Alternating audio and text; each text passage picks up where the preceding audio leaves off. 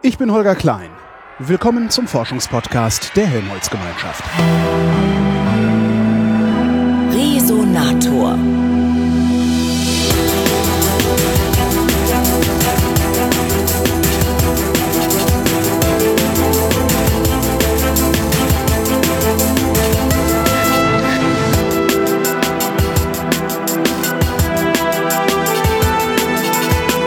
Treffe Barbara Lenz, die Leiterin des Instituts für Verkehrsforschung am Deutschen Zentrum für Luft- und Raumfahrt. Hallo, Herr Klein. Wir reden über Verkehrsforschung, obwohl Sie am DLR sind. Wie kommt der Verkehr zu den Luft- und Raumfahrern? Ja, neulich hatte ich einen Anruf, da hatte jemand angefragt wegen eines Beitrags und fragte, ob überhaupt hier richtig gelandet sei, weil ich sei doch DLR, Deutsches Zentrum für Luft- und Raumfahrt. Ja. Gut, seit circa 12, 13 Jahren gibt es die Verkehrsforschung im DLR. Einfach deshalb, weil in der Luft- und der Raumfahrt so viele Technologien entwickelt werden, die sich ganz hervorragend auch im Verkehr einsetzen lassen, so dass irgendwann die Idee entstand, naja, warum tun wir es denn nicht wirklich? Und dann wurde die Verkehrsforschung ähm, im DLR aufgestellt und hat ungefähr 50 Prozent der für die Verkehrsforschung vorhandenen Mittel auch in Luft- und Raumfahrtinstituten platziert, mhm. eben weil diese enge Verbindung zwischen Luft- und Raumfahrt und Verkehr im DLR vorhanden ist. Das heißt, äh, wo, wo ich immer sage, die äh, Teflonpfanne ist ein Abfallprodukt der Raumfahrt, das ich in der Küche benutzen kann, haben Sie tatsächlich Abfallprodukte aus der Raumfahrt, die Sie in der Verkehrsforschung Ich finde den, Produkt ab, äh, den, den Begriff Abfallprodukte überhaupt nicht schön. Stimmt. Nein, aber wenn Sie zum Beispiel an optische Systeme denken. Ja.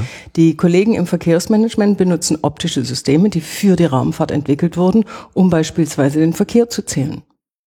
Wie machen die das? um es simpel zu sagen, die fotografieren, die filmen Fahrzeuge. Ja.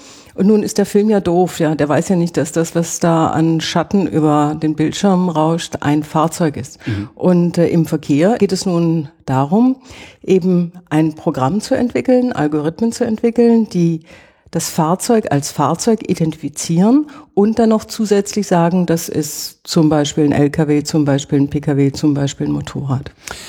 Was ist eigentlich Verkehr? Ist das alles, was sich bewegt? Nein. Das ist nicht alles, was sich bewegt, aber das ist alles, was geeignet ist, eine Person oder ein Gut von A nach B zu befördern und das sich dann eben auch auf entsprechenden Infrastrukturen abspielt. Und das heißt, Ihre Füße gehören genauso zum Verkehr wie der IC. Aber Sie machen jetzt nicht Fußforschung. Oh, da gibt es einen ganz interessanten Zweig mittlerweile in den USA vor allem. Die gucken sich an, wenn Leute zu Fuß unterwegs sind oder mit dem Fahrrad oder auch mit dem öffentlichen Verkehr, da muss man ja immerhin hinlaufen, bis man dann beim Zug ist oder beim Bus, ob die nicht möglicherweise gesünder sind und weniger unter Fettleibigkeit leiden als Leute, die eben permanent in ihrem Auto sitzen. Also von daher sind die, ist das zwar keine Fußforschung, ja. aber das zu Fuß gehen, das hat durchaus in solchen Zusammenhängen, aber auch in anderen Zusammenhängen, wenn Sie zum Beispiel an ältere Leute denken, die sind überwiegend zu Fuß unterwegs, mhm. da spielt es eine ganz wichtige Rolle. Also wie kann man das denn zum Beispiel für ältere Leute die, den Straßenraum so gestalten, dass dieses zu Fuß unterwegs sein auch tatsächlich funktioniert? Ist das nicht eher medizinische Forschung dann? Nee, nee, nee. Ähm, das ist, also das kann man, oder perfekt ist es natürlich, wenn Mediziner und genau machen, und ne? Verkehrsforscher an der Stelle zusammenarbeiten. Aber es in den amerikanischen äh, Travel Service, also in den Verkehrserhebungen, Mobilitätserhebungen, wird unter anderem gefragt ähm, nach einer bestimmten Ausprägung des Gesundheitszustands einer Person. Das können Sie Fitness und Gesundheit überschreiben. Mhm. Und Sie können dann zunächst mal einfach statistische Zusammenhänge herstellen. Wir haben in Deutschland in unserer nationalen Verkehrserhebung solche Fragen leider nicht. Wir fragen dort nur, ob Personen sich behindert fühlen äh, und fragen dann etwas genauer nach diesem, nach der Art dieser Behinderung, ob das also Gehbehinderung, Sehbehinderung oder was auch immer ist. Äh, nationale Verkehrserhebung, ist es, ist es überhaupt sinnvoll, auf nationaler Skala Verkehr zu beforschen? Ich hätte immer gedacht, das wäre was, was so lokal und regional viel interessanter wäre. Be naja, beide Ebenen sind beide wichtig. Ebenen. Also wenn Sie und Flugreisen sind nationaler Verkehr. Das ist national und international. Da sind wir mhm. nochmal eine, noch Stufe weiter. Also wenn Sie äh, auf einer nationalen Ebene den Verkehr erforschen, dann wollen sie im Grunde genommen wissen, wie sind die Leute in einem bestimmten Land unterwegs. Mhm. Ja, wie oft sind die unterwegs? Wie lange sind die unterwegs? Mit welchen Verkehrsmitteln sind die unterwegs? Was sind vielleicht auch Strecken, die von denen besonders stark ähm, benutzt werden, egal mit welchem Verkehrsmittel. Das sind Dinge auf nationaler Ebene, für die sich die Verkehrsforschung interessiert. Und dann gibt es ja immer unterschiedliche Perspektiven. Sie können die technische oder infrastrukturelle Perspektive haben, also mit welchem Verkehrsmittel. Sie können aber auch die von der Person ausgehende Perspektive haben. Wen sehe ich denn da, der da gerade unterwegs ist? Ist es ein älterer Mensch, ein jüngerer Mensch, männlich, weiblich, berufstätig, nicht berufstätig und so weiter? Worauf konzentrieren Sie sich da eher? Auf welche Perspektive? Mein Institut konzentriert sich auf den, die Perspektive des Menschen. Aber man kann den Menschen nicht denken ohne die Infrastruktur. Ohne die Infrastruktur genau. ja, also sie können, sie können nicht nur die menschliche Perspektive aufmachen, Denken Sie an einen Menschen in der Stadt, der hat eine Vielfalt von Optionen, mit denen er unterwegs sein kann. Und deshalb reagiert er oder sie auch in einer bestimmten Art und Weise auf diese Optionen, je nach seinen Lebensumständen, nach den zeitlichen Zwängen, auch nach dem Geld, das zur Verfügung steht. Wenn diese Optionen nicht da sind, dann reagiert dieser Mensch anders. Mhm. Und von daher geht das eine nicht ohne das andere. Ist es sinnvoller, möglichst viele Optionen zur Verfügung zu stellen oder ist es sinnvoller, Optionen wegzulassen? Also sprich, verbieten wir lieber das Auto oder stellen wir lieber mehr Fahrräder irgendwo hin? Der Idealfall wäre, dass wir dahin kommen, dass jedes Mittel, äh, jedes Verkehrsmittel dann benutzt wird, wenn es am meisten Sinn macht. Hm. Ja, wenn Sie zum Beispiel ein, einen kurzen Weg haben, bei dem wenig transportiert werden muss und das möglicherweise noch bei äh, nicht regnerischem Wetter, dann wären die Füße und das Fahrrad natürlich das perfekte Verkehrsmittel oder auch der öffentliche Verkehr. Mhm. Ähm, wenn die Verhältnisse anders sind, Sie müssen Personen oder Güter transportieren, Sie haben besonders schlechte Witterungsbedingungen, dann ist natürlich das Auto das bessere Verkehrsmittel. Ähm, ich würde auch diese Frage so ungern aufgreifen, möglichst viele oder möglichst wenig Optionen. Wir sehen in den Städten, wenn die mhm. Leute viele Optionen zur Verfügung haben, dann nutzen sie auch diese Vielfalt der Optionen. Auch der Autofahrer benutzt dann zumindest ab und zu das Fahrrad oder auch den öffentlichen Verkehr, weil eben diese Option da ist. Und sie haben damit auch die Möglichkeit, Verkehrsverhalten allmählich zu verändern. Sind die Menschen so schlau, dass sie immer die beste Wahl treffen, die beste Fort Das ist eine Fangfrage. nee, sie gucken sich die Menschen an. Also ich unterstelle, dass, dass, dass die doof sind, aber nein. vielleicht, vielleicht ist das ja auch nur meine selektive Wahrnehmung. Nein, nein, die sind überhaupt nicht doof, aber die gewöhnen sich bestimmte Mus Verhaltensmuster an, aus welchen Gründen auch immer. Ähm, spielen ganz viele psychologische oder soziale Gründe eine Rolle. Ähm, und diese Muster sind dann relativ zäh äh, in, und das heißt, die Leute bleiben bei diesen Verhaltensmustern, wir nennen das Persistenz. Mhm. Und es ist sehr schwierig, diese Persistenz aufzubrechen. Außer die Lebensumstände dieses Menschen verändern sich. Es ist ein, ja, mittlerweile fast schon ein Klassiker, wenn Menschen umziehen, mhm. versucht man sie an andere Verhaltensweisen, andere verkehrliche Verhaltensweisen heranzuführen. Dann gibt es üblicherweise von der Kommune so ein schönes Päckchen, was weiß ich, mit dem Freifahrschein für den öffentlichen Verkehr und dass man zeigt, wo die äh, Fahrräder abgestellt werden können, wie man eben anders als nur mit dem Auto unterwegs sein kann. Funktioniert das? Äh, beforschen Sie das? Also da, das äh, hab, da haben wir selber noch keine Untersuchung dazu gemacht, aber es gibt ja auch Literatur dazu. Es funktioniert bei einem nicht allzu großen Teil von Menschen. Was daran liegt, dass viele Menschen sich ja auch den Wohnort deshalb aussuchen, weil sie an der Stelle mit bestimmten Optionen für ihre Mobilität ausgehen. Also sie ziehen ja nicht aufs Land raus und denken dann, hoch, wie komme ich denn jetzt wieder Endlich äh, kann ich mit einem Bus fahren, der nur einmal die Stunde fährt. Ja, mit, zum Arbeitsplatz, sondern sie ziehen da raus, weil sie wissen, ich habe die Option, dass ich mein Auto zur Verfügung habe. Hm. Und deshalb kann ich mir diesen Wohnort auch leisten. Deshalb ist es sicherlich sinnvoll, zu versuchen, neue Angebote an die Leute heranzutragen, aber es klappt natürlich nur bedingt. Die Menschen sind, die sind nicht dumm, aber die sind unheimlich beständig in ihren Verhaltensweisen. Da gibt es auch einen Erklärungsansatz äh, seitens der Psychologie, die sagen, in dem Moment, wo ich Routinen entwickle, entlaste ich mich, mhm. weil ich nicht täglich neue Entscheidungen treffen muss. Sie müssen nicht täglich neu entscheiden, welches Verkehrsmittel nehme ich denn jetzt, sondern sie gewöhnen sich an, egal welches, und das benutzen sie auch und das benutzen sie ohne nachzudenken dann haben, hat, ihr, hat ihr Kopf gewissermaßen Platz, um über lernen, andere, ne? ja, um über andere Dinge nachzudenken ja. und zu entscheiden. Sie haben so mehrere Forschungsfelder. Was, was genau beforschen Sie da alles? Also zum also einen Füße ja nicht. Nicht Füße, aber Menschen zu Fuß durchaus. ja, also zum einen beforschen wir oder erforschen wir Verkehrsverhalten und wie sich dieses Verhalten verändert im Laufe der Zeit, aber auch wie sich dieses Verhalten verändern lässt, zum Beispiel durch bestimmte Maßnahmen, durch neue Mobilitätsangebote. Betrachten Sie dabei das Individuum oder, oder soziale Gruppen und deren Verhalten? Wir betrachten das Individuum, aber wir aggregieren es auch immer wieder ja. zu, naja, soziale Gruppen, schwieriger Begriff, aber wir aggregieren es auch immer wieder zu Gruppen, die ein ähnliches Verhalten aufweisen. Das brauchen wir zum Beispiel, wir entwickeln auch eigene Modelle, also Verkehrsmodelle. Und diese Modelle äh, tun sich sehr schwer, wenn sie jede Person einzeln nehmen haben wir auch, aber ist wirklich deutlich schwieriger, auch erfordert sehr viel mehr Daten. Und es gibt sehr gute Modelle, wo sie mit äh, Gruppen agieren, die, von denen sie wissen, die haben eine ähnliche Verhaltensweise. Was für Modelle sind das? Haben Sie dann tatsächlich im Computer ein, also mhm. 30 Softwaren, die jeder eine Person simulieren, die über die Straße läuft?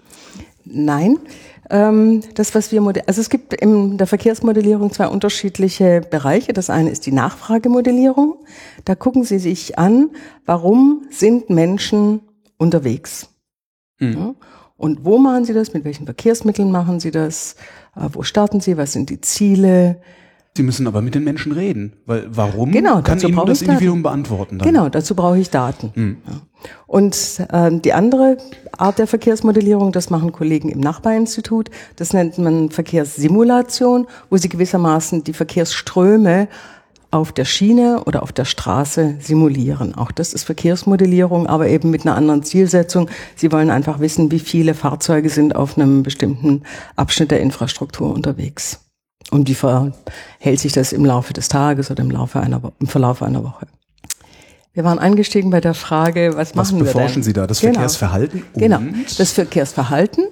Und dann gehen wir in zwei Richtungen. Zum einen eben in diese Richtung der Modelle. Mhm. Diese Modelle braucht man dazu, wenn Sie eine Aussage treffen wollen, zum Beispiel für eine bestimmte Stadt, für eine bestimmte Region.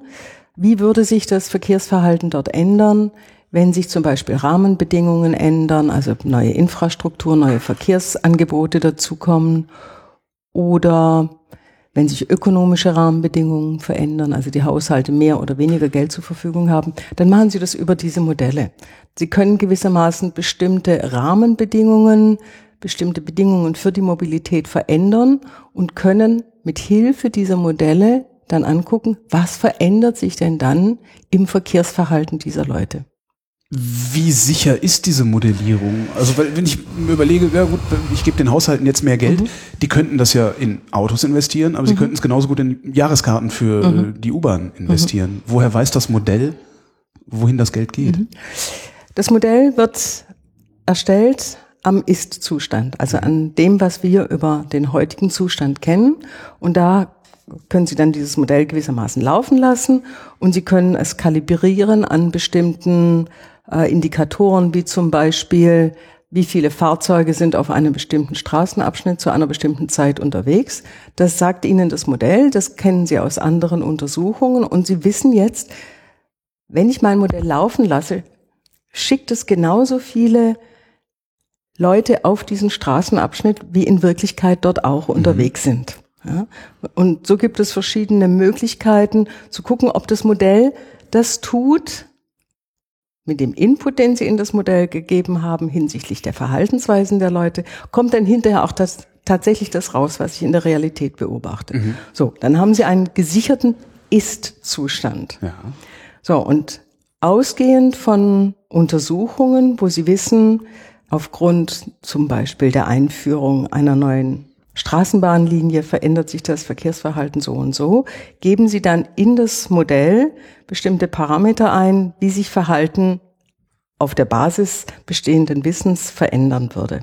Und dann können Sie damit jetzt irgendwo in Ihrem Modellraum eine neue Straßenbahnlinie einführen und ausgehend vom Wissen mhm. von heute sehen Sie, so müsste oder das müsste eigentlich dabei rauskommen. Haben Sie das schon mal gemacht, gesagt, so das, das, das prognostizieren wir jetzt und ja. sind dann entweder positiv oder negativ überrascht worden, dass Sie, dass Sie manchmal die Straßen laufen und sagen, ha, ich hab's doch geahnt oder das Gegenteil? Diese Prognosen, diese Prognosen gehen dann schon 10, 15 Jahre in die Zukunft. Ja. Und äh, so lange bin ich einfach noch nicht dabei. das heißt, Sie warten noch drauf? Gibt es, gibt es da ja. so Sachen, wo Sie, wo Sie Prognosen gemacht haben, wo Sie jedes ja. Jahr mal nachgucken und sagen, ja, mal gucken, was Ja, kommt? also was, also, ähm, wo unsere Prognosen ziemlich gut hinhauen, das ist zum Beispiel bei dem ähm, generellen Verkehrsaufwand. Wir haben vor vier, fünf Jahren äh, geguckt, was passiert eigentlich mit der Nachfrage nach Verkehr, also bei den Personen. Wird das immer wieder, immer mehr, immer mehr, so wie wir es in der Vergangenheit auch kennen? Ähm, oder? Nachfrage nach Verkehr ist, werden die Menschen mobiler, bewegen die sich mehr? Genau, also sind okay. die mehr unterwegs. Okay, okay. ja, ja, sind okay. die mehr unterwegs. Egal wie. Mhm. Ähm, und haben festgestellt, das gibt eine abflachende Kurve und das ist das, was wir heute tatsächlich feststellen, auch bei Erhebungen, dass diese Kurve der Nachfrage sich deutlich abflacht. Das heißt, wir werden nicht mobiler, sondern wir bleiben auf hohem Niveau mobil. Wir bleiben auf hohem Niveau mobil, ja. Verändert sich dann die Nutzung, also die, wie nennt man das denn? Also die Mobil, nee, die Verkehrsmittelnutzung, nee, wie, wie nennen Sie das?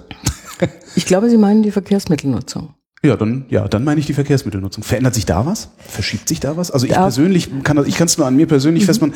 Ich fahre un, unglaublich viel Fahrrad mittlerweile mhm. und so gut wie gar nicht mehr Auto. Aber man soll ja nicht von sich auf andere schließen. Ja, als Wissenschaftler schon zweimal. Das wäre ganz schrecklich. Ähm, ja, die Verkehrsmittelnutzung verändert sich. Das, was wir feststellen, ist, dass vor allem in den Städten der öffentliche Verkehr etwas zunimmt, dass das Fahrrad etwas zunimmt dass auch die Fußwege etwas zunehmen. Das heißt, wir müssten auf lange Sicht gesünder werden, eigentlich, wenn wir mehr laufen und Fahrrad fahren. Ja, das also leider geht es geht es Müssen ja nicht wir die Kollegen so vom, vom, MDC fragen, die ja. machen ja die nationale Kohorte dann gerade. Ja, das wäre spannend. Was wir aus dem, was wir an, an Daten haben über das Verkehrsverhalten, nur aus einzelnen Datensätzen ablesen können, ist das die Veränderung von Verhalten einer Person über die Jahre hinweg. Mhm. Sie hatten vorher gefragt, gucken Sie sich auch Gruppen an. Natürlich gucken wir uns auch Gruppen an. Und das, was man zum Beispiel macht, ist, man guckt sich die Gruppe der Älteren an, 65 Jahre und älter, man guckt sich die Gruppe der jungen Erwachsenen an oder der Jugendlichen. Und auf dieser Ebene von Gruppen können wir Tendenzen benennen. Wir können sie aber nicht für die, Einzel die einzelne Person benennen. Also wir wissen nicht, ob der Herr Klein von 2005 äh, in seinem Verkehrsverhalten ein anderer war als der von 2010 und vielleicht der von 2015. Mhm. Also diese, diese intrapersonalen Veränderungen sind extrem schwer abbildbar. Das heißt ja auch, wir müssten ein Panel haben, in dem wir eine äh, Gruppe haben. Es gibt in Deutschland so ein Mobilitätspanel ähm, weil aber die Leute ganz schwer über mehrere Jahre hinweg in einem, in einer Befragungsgruppe zu halten sind, bleibt dieses äh, Mobilitätspanel drei Jahre bei einer Person, mhm. guckt sich das, den Verlauf über diese drei Jahre an und dann wiederum wechseln die Personen. Reicht das? Nach allem, was ich jetzt von Ihnen schon das, gehört habe, reicht das nicht? Das reicht nicht, aber das ist äh, erhebungstechnisch extrem schwierig und extrem teuer, mhm. wenn Sie ein Panel aufbauen wollen, das noch über längere Zeit hinweg. Wie viele Personen müssten in diesem Panel sein, damit Sie sinnvolle Auskünfte über die Bundesrepublik? Naja, das Mobilitätspanel äh, arbeitet auf einer Repräsentativbasis für wenn ich es richtig weiß, und die Kollegen mögen mir verzeihen, wenn ich etwas vergesse, für äh, Altersverteilung, Geschlechterverteilung und regionale Verteilung. Und das äh, umfasst 3000 Personen. Und die wollen erstmal befragt werden? Die wollen erstmal befragt mhm. werden. Die werden vor allem über eine ganze Woche hinweg befragt. Also die geben eine Woche lang, sagen die ihnen jeden Tag, wann sie aus dem Haus gegangen sind, wo sie hingegangen sind, welche Verkehrsmittel jeden sie gegangen Tag. Jeden Tag, eine Woche lang. Das ist ziemlich lang. Das ist ziemlich, ziemlich lang. anstrengend. Ja. Wir hängen immer noch beim Verkehrsverhalten fest, das sich aufteilt in zwei Bereiche, die Modelle und die Empirie. Die Empirie. Empirie ja. heißt, wir beobachten Menschen, was sie tun. Wir befragen, das ist also der, der größte Teil der. Das sind, das sind diese Studenten, die im Campingstuhl auf der Mittelinsel sitzen und nee, Striche das, machen? Sind das die Verkehrsbeobachter? Nee, das sind die Verkehrszähler. Ach so. Die zählen einfach. Zählen einfach nur. Die, die zählen einfach nur. Ähm, sind das Daten von geringerer Qualität als Nein, nein, das sind einfach andere Daten. Andere Daten, okay. Ähm, die Studenten, die haben nämlich eine tolle Eigenschaft, dass ähm, ja, jetzt hätte ich gerade gesagt Maschinen, aber dass zum Beispiel Kameras oder Schleifen im Boden nicht so gut können wie die. Die können nämlich zuordnen. Mustererkennung. Das, ja, genau. Dafür haben wir ein Gehirn. Ja. So ist es. Die wissen, ob es ein PKW ist, ein leichtes mhm. Nutzfahrzeug, irgendwas. Ja. Ähm, wir waren bei der Empirie und mhm. bei der Befragung. Ähm, ja, man fragt Menschen, also zum einen überhaupt, wohin sie unterwegs sind und wie sie unterwegs sind. Ähm, das sind diese nationalen Verkehrserhebungen, die ähm, finanziert bei uns in Deutschland das Verkehrsministerium. Mhm. Nächstes Jahr steht eine neue an. Die letzte war 2008, davor 2002. Und da wird wirklich sehr detailliert geguckt, ähm, zu welchem Zweck sind die Menschen unterwegs, mit welchem Verkehrsmittel, zu welcher Uhrzeit haben sie Müssen Sie jemanden begleiten oder sind Sie allein unterwegs? Sind Sie im Auto Fahrer oder Mitfahrer?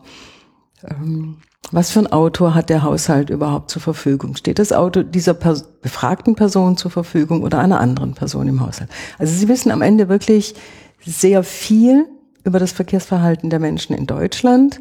Das sind auch insgesamt rund 60.000 Personen, die da befragt werden. Also es ist wirklich eine richtig große Stichprobe. Und daraus wird dann auch Verkehrspolitik gemacht? Das ist eine wichtige Grundlage für die Verkehrspolitik. Mhm. Ja, auf jeden Fall. Wenn Sie Gründe wissen wollen, warum Menschen etwas machen, ähm, müssen Sie in der Regel noch genauer nachfragen. Also dann müssen Sie wirklich äh, eine Methode finden, um die Motivation der Menschen für ein bestimmtes Verhalten rauszufinden.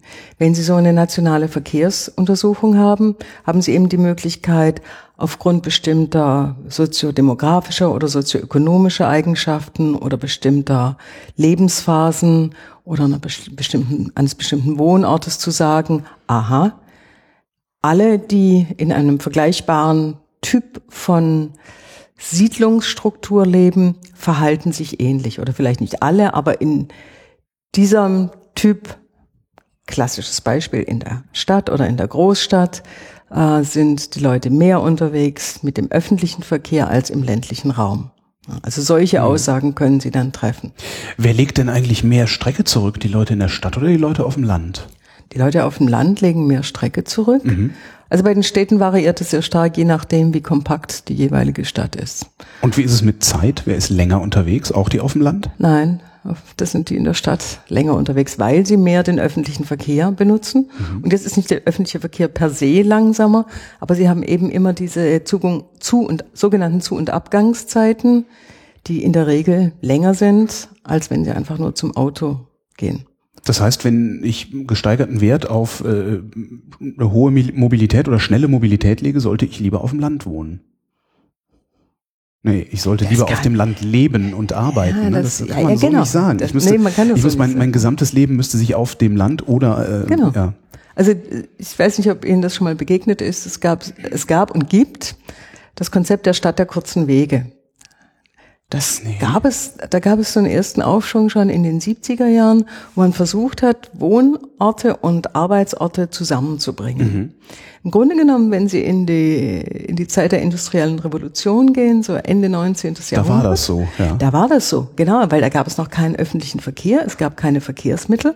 Und wenn Sie die da war Arbeiter. die Schlosserei. Ja, ja, wenn Sie die Arbeiter zu der Fabrikationsstätte bringen wollten, dann war da eben ein bestimmtes Zeitbudget möglich. Das konnte bis zu zwei Stunden pro Weg sein, aber mehr war halt, mehr war halt nicht. Mhm. Ja. Und das, das hat sich heute aufgelöst. Äh, zum einen dadurch, weil sich die äh, Siedlungsstrukturen generell verändert haben, aber weil wir eben auch Verkehrsmittel haben, mit denen wir halt relativ schnell von A nach B äh, fahren können. Und damit sind auch größere Distanzen möglich und damit gab es dann auch seit den 1930er Jahren diese Entmischung zwischen Wohnen und Arbeiten, was ganz zwangsläufig Verkehrsmittel ähm, notwendig macht. Ist das eigentlich, falls Sie sowas überhaupt sagen können aus Ihrer Sicht, ist das eigentlich gut oder ist das schlecht, dass wir so große Strecken zurücklegen zwischen Wohn- und Arbeitsplatz? Das das, Frage, würde, das würde ich nicht bewerten wollen. Mhm. Wir haben in Deutschland die Bevölkerung, die in der Stadt lebt, die hat pro Tag durchschnittlich ungefähr eine Stunde, eine knappe Stunde brauchen die für den Weg von und zur Arbeitsstätte. Äh, und insgesamt eine Stunde oder insgesamt, eine, eine insgesamt.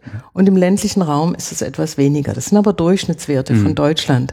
Und ähm, wir dürfen Deutschland jetzt nicht aus Berliner Sicht denken, sondern wir haben in Deutschland. Man neigt eben, dazu, wenn man in Berlin lebt, ja. Ganz das ist, stimmt.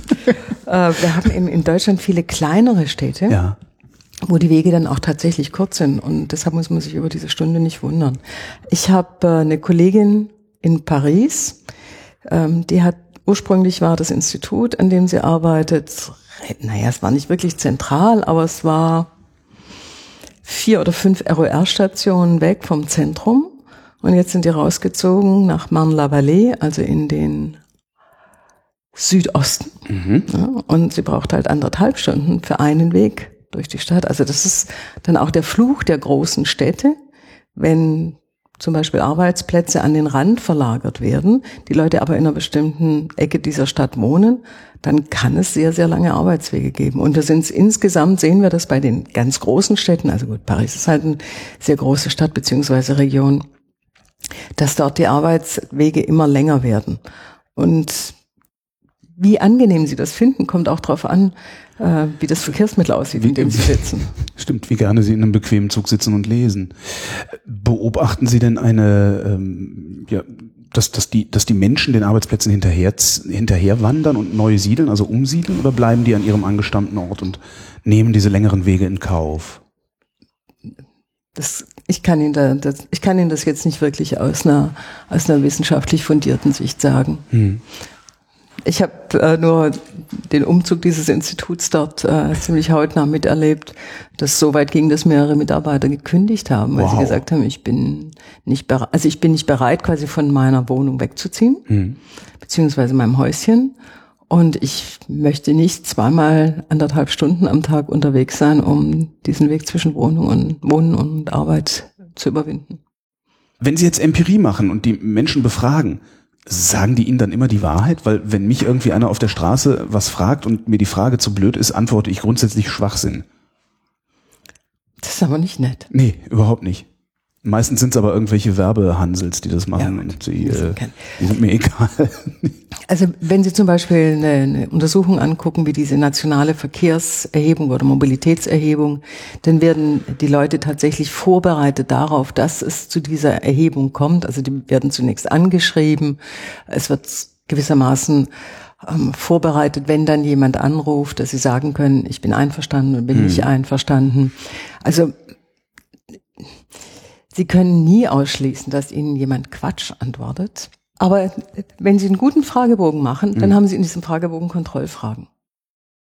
Das heißt, Kontrollfragen, die der Befragte die, gar nicht als solche die, erkennt. Nee, ja. aber es muss eine gewisse Konsistenz über verschiedene Fragen hinweg da sein. Mhm. Und wenn Sie sehen, das stimmt gar nicht, also einer hat, was weiß ich, eine Jahresfahrleistung von 15.000, wohnt in Berlin und geht immer nach München zu Ostern, Weihnachten und sonstigen Geburtstagsshoppen. Dann sagen sie, da stimmt was nicht. Da kriegt ja. er die 15.000, äh, die reist er nach einem halben Jahr. Ja, ja. ja. Mhm. Also es gibt so verschiedene Mechanismen. In einer guten Befragung kriegt man das ganz gut hin, dass man die rausziehen kann, wo es einfach überhaupt nicht passt, wo man komplette Ausreißer hat. Was für Forscher sind Sie? Sind Sie? Sie meinen von der Disziplin her? Von der Disziplin her, ja. Ähm, sehr diszipliniert. ähm, also bei mir am Institut ähm, gibt es Ingenieure. Es gibt viele Ingenieure, ja. es gibt Geografen, es gibt Kulturwissenschaftler, es gibt Mathematiker, also auch immer Mathematikerinnen, äh, Statistikerinnen, Psychologinnen, Jetzt habe ich bestimmt jemand vergessen. Mit Sicherheit. Was für eine Forscherin sind Sie? Ich bin Geografin. Ich habe Wirtschafts- und Sozialgeografie studiert. Und die Geografen, dadurch, dass die ja immer sich angucken, was geschieht in einem Raum, wie gehören die Dinge in einem Raum zusammen, hat für mich auf der Seite der Lehre schon sehr früh quasi die Verkehrsthematik zur Untersuchung von Räumen gehört. Und ich bin dann auch über eigene Arbeiten in dieses, immer stärker in diese Verkehrsthematik reingekommen. Ja, und hier bin ich nun. Hatten Sie das so geplant? Nein. Nein. Was war dann der Schlüssel, der Schlüsselmoment? Gibt es einen Schlüsselmoment, wo Sie gesagt haben, Mensch, Verkehr, das ist doch das Ding? Ja, das war meine, meine Habilitation. Ähm, ich habe, der Ausgangspunkt war, das war in den 90er Jahren, da gab es eine sehr starke äh, Debatte um Globalisierung mhm. ähm, und um die Frage, wie funktioniert das eigentlich, die Globalisierung? Nach welchen Regeln sind Unternehmen eigentlich unterwegs? Und ich hatte mir dann einen Bereich angeguckt, der zunächst nicht so nach Globalisierung riecht, nämlich die Blumen- und Zierpflanzenproduktion. Und wenn Sie das angucken, dann stellen Sie fest. Ich habe mich noch, mir fällt gerade auf, ich habe mich noch nie gefragt, wo eigentlich die Schnittblumen herkommen, die ich mir gelegentlich kaufe und auf den Tisch stelle. Ja, aber es ist ja schon, es geht ja noch viel, wie soll ich sagen, wilder zu. Also schon in der in der Produktion der Pflanze, von der wiederum diese Schnittblume generiert wird, haben Sie drei, vier, fünf Stationen, bis diese Pflanze überhaupt generiert. Wenn Sie zum Beispiel an eine Geranie denken, mhm. die wird zuerst in, in Holland gezüchtet, dann wird sie vermehrt irgendwo, wo es warm ist, weil das einfach viel Energie braucht. Dann wird sie gegebenenfalls wieder äh, zum Züchtungsbetrieb zurückgebracht. Dann wird sie wieder an eine warme Stelle gebracht, um sogenannte Mutterpflanzen zu generieren. Dort werden Stecklinge gezogen. Die wiederum werden in äh, holländischen oder auch deutschen Gewächshäusern bis auf eine bestimmte Größe gebracht und dann kommt es in den Handel. Also sie haben eine Vielzahl von Stufen. Das geht bei Schnittblumen ganz ähnlich. Das geht bei Obst und Gemüse auch äh, ganz ähnlich. Also es ist einfach ein faszinierender Bereich. Gut. Und dann wenn man sich das, wenn man sich das doch auch dann auch noch mit wissenschaftlichen Mitteln anguckt, also es sich wirklich anguckt, da, da schlägt man doch die Hände beim Kopf zusammen, oder nicht? Was ist doch völlig absurd, für so eine blöde Blume ständig hin ja. und her zu fahren. Aber Sie haben mich nach meinem Schlüsselerlebnis für den Verkehr Und genau, und genau das war das. Ja. Das, je mehr die verkehrlichen und auch die logistischen Möglichkeiten da waren, um diese Pflanzen zu transportieren, egal in welchem Zustand, mhm. ähm, desto weiter in die Welt hinaus äh, ging diese Produktion und desto mehr Schritte äh, zur Herstellung dieses Endproduktes gab es dann. Und das fand ich einfach super spannend. Das ist zwar Güterverkehr, nicht Personenverkehr, aber auch. Aber auch am Güterverkehr forschen Sie, oder? Ja, im, an meinem Institut ist auch eine Abteilung zum Thema Güterverkehr und die gucken sich zum Beispiel solche Prozesse an, die gucken sich aber auch an, wie äh, funktioniert Güterverkehr in der Innenstadt, wo mhm. das ja wirklich äh, oder in der Stadt und auch in der Innenstadt, wo das ja ein ganz besonderes Problem darstellt. Ist das eigentlich was Frustrierendes auch, was Sie da machen? Also weil ich, das mit der Blume, mhm. also ich würde halt auch denken, so mein Gott, ich kaufe jetzt keine Geranien mehr, das ist doch Wahnsinn, wie viel Sprit wir verbrauchen, um Geranien auf dem Balkon zu bekommen. Oh, das können Sie so und so sehen. Äh, wenn Sie die nicht transportieren würden, würden die möglicherweise in einem Gewächshaus hier produziert werden. Was noch mehr Energie verbraucht. Voilà. Gibt es irgendeine Möglichkeit rauszufinden, welche Geranie die zu bevorzugende ist? Gibt es da irgendwelche Siegel, die da drauf geklebt ähm, werden? Oder? Also vielleicht gut, ist also die Geranie das ist schon, jetzt das falsche Das, das ist jetzt schon auch lange her, aber mhm. es gab damals schon Mitte der 90er Jahre erste Versuche mit so einem Gütesiegel, mhm. eben auch Nachhaltigkeitssiegel. Ähm, ich meine, das sei damals nicht sehr erfolgreich gewesen, weil die Kunden einfach nicht darauf reagiert haben. Ähm, und wenn ich mir heute die Entwicklung in den Bioläden angucke, dann stelle ich auch fest, dass zwar die Produktion, die Bio, biologische, ökologische Produktion wichtig ist und ökologisch mhm. auch in, in, in, einem sozialen Sinn, aber nach dem Transport wird ehrlich gesagt nicht gefragt. Haben Sie sich den schon mal angeguckt? Da gibt es, also ich persönlich habe es nicht gemacht, mhm. aber da gibt es äh, ganz interessante Arbeiten dazu. Ja, ja. Was kommt dabei hinten raus? Ist es naja, dabei, dabei kommt, das Problem ist ja, sie haben nicht wirklich ja, eine Alternative. Den, ich muss mir den einen Apfel angucken und ich kann mir nicht die gesamte Bio-Apfelproduktion angucken. Na, das nicht, aber sie, also die, die Alternative, die sie haben, ist zum einen, dass sie verstärkt auf regionale Produkte setzen. Mhm. Ähm, Und die andere Möglichkeit, die sie haben, ist, dass sie eben nicht ganzjährig bestimmte Produkte zur Verfügung äh, haben. Also frische Produkte, es geht ja hier um frische Produkte, sondern dass sie tatsächlich wieder ja, in der Jahreszeit essen. Mhm. Aber das will ja niemand. Die das Leute wollen ja, ja wir haben, haben. Ja, wir haben es uns auch einfach abgewöhnt. Oder mhm. der Handel hat es uns abgewöhnt. Aber auch wir selber, wir haben ja das Angebot auch gerne angenommen. Ja. Wird uns das irgendwann um die Ohren fliegen? Oder kriegen wir das gut in den Griff? Jetzt aus, rein aus logistischer Sicht. Ich glaube, die Logistik hat, also die kriegt das super in den Griff. Das Einzige, was passieren könnte, ist, dass es teurer wird, weil der Sprit teurer wird. Genau, mhm. genau. Aber ja, also es gibt, also gerade die Logistik hat mittlerweile wirklich tolle Möglichkeiten, ähm, oder was heißt sehr, sehr interessante Möglichkeiten, um Produkte zum Beispiel lange frisch zu halten auf dem Weg, auf einem langen Weg äh, mit dem Seeschiff. Da werden Container unter Gas gesetzt und solche Sachen. Zum Beispiel, das ist ja, ja. sehr faszinierend, ja, ja, ja. ja. Wie lange wir unterwegs sind, das haben Sie eben gesagt, ungefähr eine Stunde jeden Tag. Nein, nein, nein, das ist nur der Oder Arbeitsweg. Das ist nur der also Arbeitsweg. Also insgesamt ah, ja. sind wir eine Stunde 20 unterwegs. Eine Stunde, also im Durchschnitt. Ja, eine Stunde 20, natürlich. zwischen eine Stunde 20 und eine Stunde 30 in der Größenordnung. Und womit sind wir unterwegs? Boah, wir sind natürlich sehr Autofahrer, viel, wir, sind, wir sind sehr viel mit dem Auto unterwegs, aber da muss man ein bisschen aufpassen. In der Verkehrsforschung gucken wir uns immer zwei Dinge an. Das eine nennt sich Verkehrsaufkommen. Das ist die Anzahl der Wege. Mhm die wir machen. Also ein Weg ist immer, ich starte irgendwo und ich habe ein bestimmtes Ziel. Ja, das ist der Weg. Und das andere ist die Verkehrsleistung. Das sind die gefahrenen Kilometer pro Person. Mhm. Ähm, und selbst wenn Sie eine Verkehrsleistung haben, äh, selbst wenn Sie ein Verkehrsaufkommen haben, bei dem das Auto nicht allzu groß, eine allzu große Rolle spielt, ist das Auto natürlich immer dasjenige Verkehrsmittel, das die größte Verkehrsleistung hat. Mhm. Also die Anteile bei der Verkehrsleistung des Autos sind natürlich ganz andere als zum Beispiel Fahrrad und äh, Fußwege. Da kommen Sie, wenn Sie wollen, nicht weit. Mhm. Aber das ist ja auch nicht das Verkehrsmittel, mit dem Sie besonders weit kommen wollen, sondern Sie wollen einen bestimmten Weg zurücklegen. Und wie oft sind wir unterwegs? Sie haben gesagt, wie, wie oft, wie lange? Also im Schnitt, im Schnitt sind wir dreieinhalb, machen wir dreieinhalb Wege pro Tag, jeder von uns. Dreieinhalb? Dreieinhalb. Aber wir müssen irgendwann noch wieder zurück von dem Ja, wir tun uns zusammen. Heute kriegen Sie meine Hälfte, morgen kriege ich Ihre Hälfte. Das ist der Durchschnittswert. Woran forschen Sie noch? Am Verkehrsverhalten, sagten Sie? Am Verkehrsverhalten. Ähm, dann an Maßnahmen zur Beeinflussung des Verkehrsverhaltens oder Möglichkeiten zur Beeinflussung des Verkehrsverhaltens. Wir forschen am Thema Stadt und Mobilität. Also was ist das Besondere im städtischen Umfeld äh, an der Mobilität? Wir forschen an Güterverkehr. Mhm. Und die anderen Kollegen am, im DLR forschen an Fahrzeugkonzepten. Und zwar sowohl im Schienenverkehr als auch im äh, äh Pkw-Verkehr und leichte Nutzfahrzeuge gucken die sich auch an. Da geht es zum Beispiel um Bauweisen. Ja? Also mhm. wie kann ich so ein Fahrzeug leichter machen, ähm, ressourcenschonender.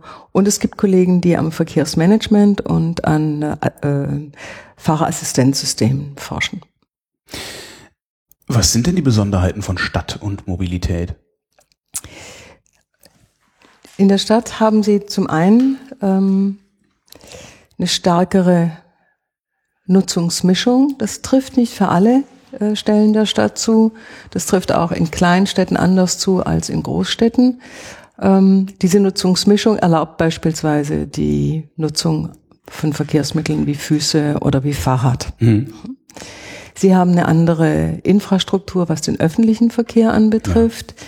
Sie haben ähm, oft auch eine andere Bevölkerungsstruktur als sie es beispielsweise im ländlichen Raum haben. Sie haben einen sehr hohen Anteil von Ein-Personen-Haushalten, der, wenn ich es richtig im Kopf habe, mittlerweile bereits über 50 Prozent liegt in den Großstädten in Deutschland.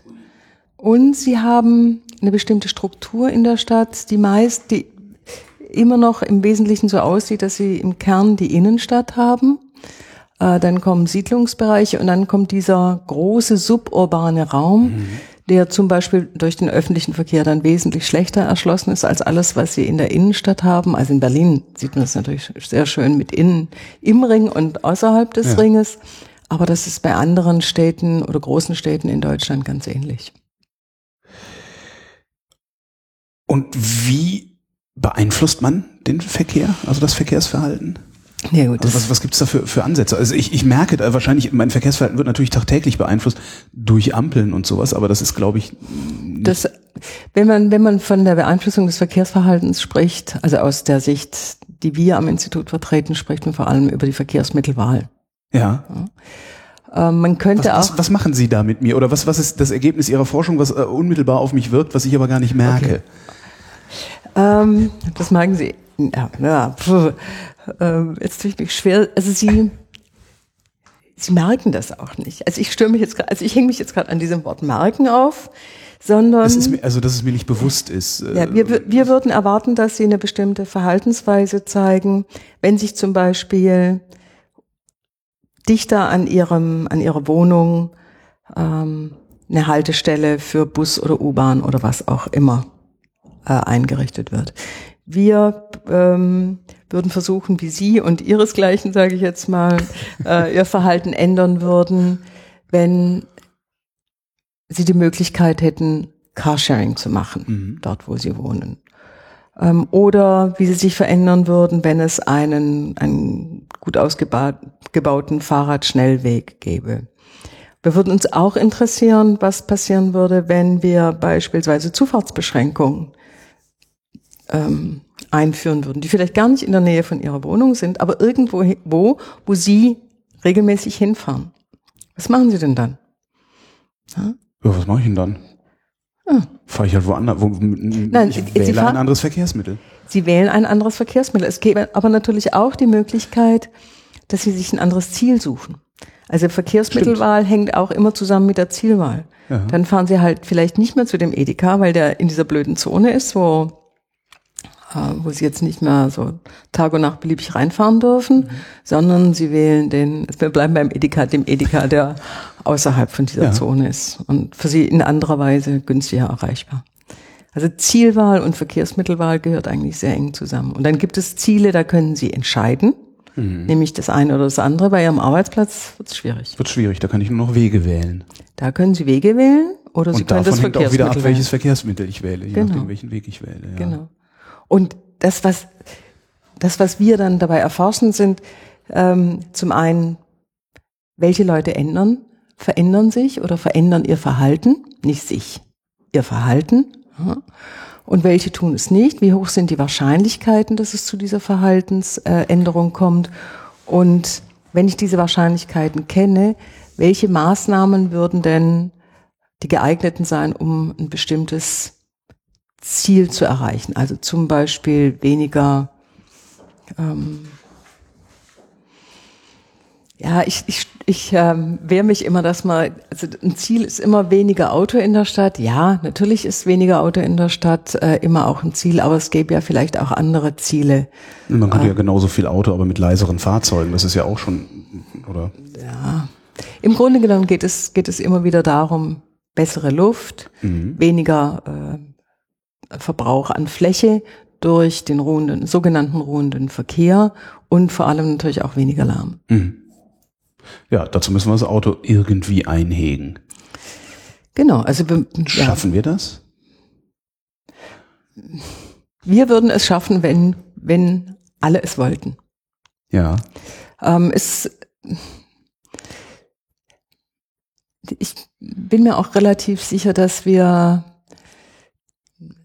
dass wir in den Städten, also vor allem in den Städten haben wir ja die Möglichkeit, hat man tatsächlich die Möglichkeit auszuweichen. Also ich denke, das hat keinen Sinn, jetzt aufs Auto, wenn Sie so wollen, draufzuhauen oder das äh, negativ zu belegen an, an Stellen und in Lebenssituationen, in denen es einfach nicht anders geht.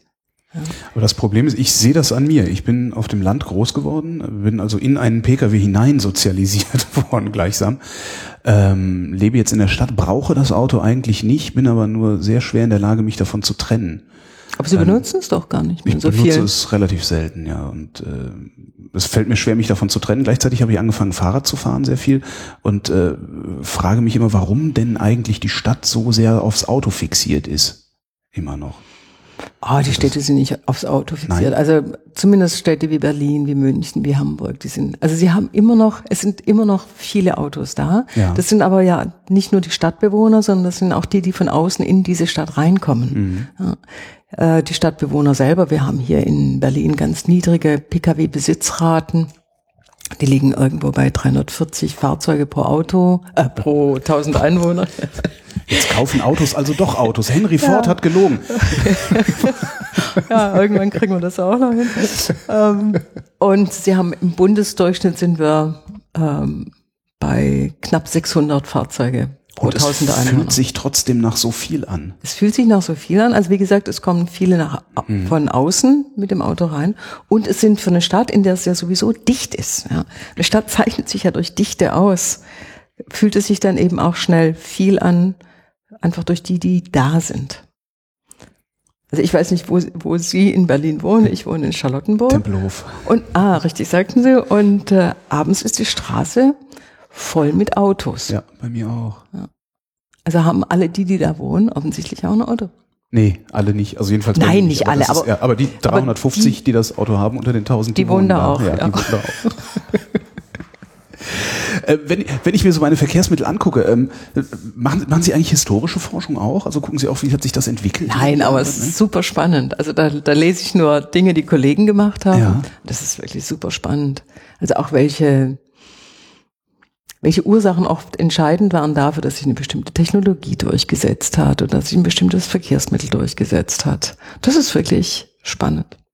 Was war denn entscheidend dafür, dass sich, was hat, welches hat sich denn überhaupt durchgesetzt? Gibt es ein anderes als das Auto, das sich durchgesetzt hat? Naja, das war ja jetzt immer wieder so in der Diskussion, dass das Elektroauto ja eigentlich steinalt ist und ursprünglich mal konkurrierte mit dem äh, kraftstoffgetriebenen äh, Fahrzeug und dass eben äh, das gleichzeitige Entstehen der Erdölförderung und Erdölraffinierung in den USA eine der wesentlichen Triebfedern waren und auch die leichte Verfügbarmachung des Kraftstoffs über größere ähm, ja, Ja, Flächen oder äh, Regionen hinweg dazu geführt hat, dass eben ein Tankstellennetz aufgebaut wurde, wurde das ähm, leicht zu versorgen war. Mit einer hohen Energiedichte. Ich kann halt hohen- ganz andere Strecken zurücklegen.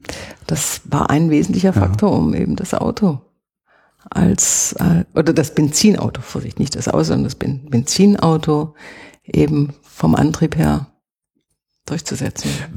Wird das irgendwann nochmal so weggehen, wie die Freunde des Elektroautos sich das wünschen? Was denken Sie? Dass wir das, Das ist das Benzinauto. Also weil ne, das wird jetzt seit irgendwie einem Jahrzehnt äh, warten wir ja stündlich darauf, dass das Elektroauto ähm, sich durchgesetzt hat und den Verbrennungsmotor ablöst. Und ich sehe das nicht und ich habe auch nicht das Gefühl, als würde das irgendwann mal passieren. Ich, ich glaube auch, dass dieses Ablösen dauert einfach noch unglaublich lange. Ich kann mir aber sehr gut vorstellen, dass ähm, das Elektroauto gleichwertig neben, das, neben den, den konventionellen Antrieb äh, sich stellt. Es dauert halt noch ein bisschen, dauert halt ein bisschen länger. Hm. Aber es ist jetzt, es gibt meines Erachtens keine An- Anzeichen dafür, dass quasi das Setzen auf die Karte Elektromobilität das Falsche war. Also gerade für die Städte ist es wichtig, äh, Fahrzeuge zu haben, die eben zumindest lokal keinen Ruß und keine Luftschadstoffe produzieren. Und die Reichweite ist auch da kein Problem mehr. Also selbst in Berlin ist die Reichweite eines Elektroautos kein Problem mehr, obwohl es eine sehr große Stadt ist. Ja, also wenn Sie mit dem Fahrzeug innerhalb der Stadt fahren, Ja. ist überhaupt kein Problem. Mhm. Ähm, welche Veränderungen beobachten Sie denn im Stadtverkehr oder überhaupt im Verkehr? Ich vermute mal, auf dem Land ist es immer noch so wie früher. Also wenn ich mich an, daran erinnere, als ich einen Führerschein gemacht habe, gefühlt waren genauso viele Autos da unterwegs, wo ich groß geworden bin, wie jetzt auch. Also wenn wir uns die Menschen angucken, wie sie ihr Verhalten verändern, dann äh, sind die Ausschläge in der Stadt stärker. Mhm. Ähm, aber es ist nicht so, dass sie auf dem Land nicht vorhanden wären.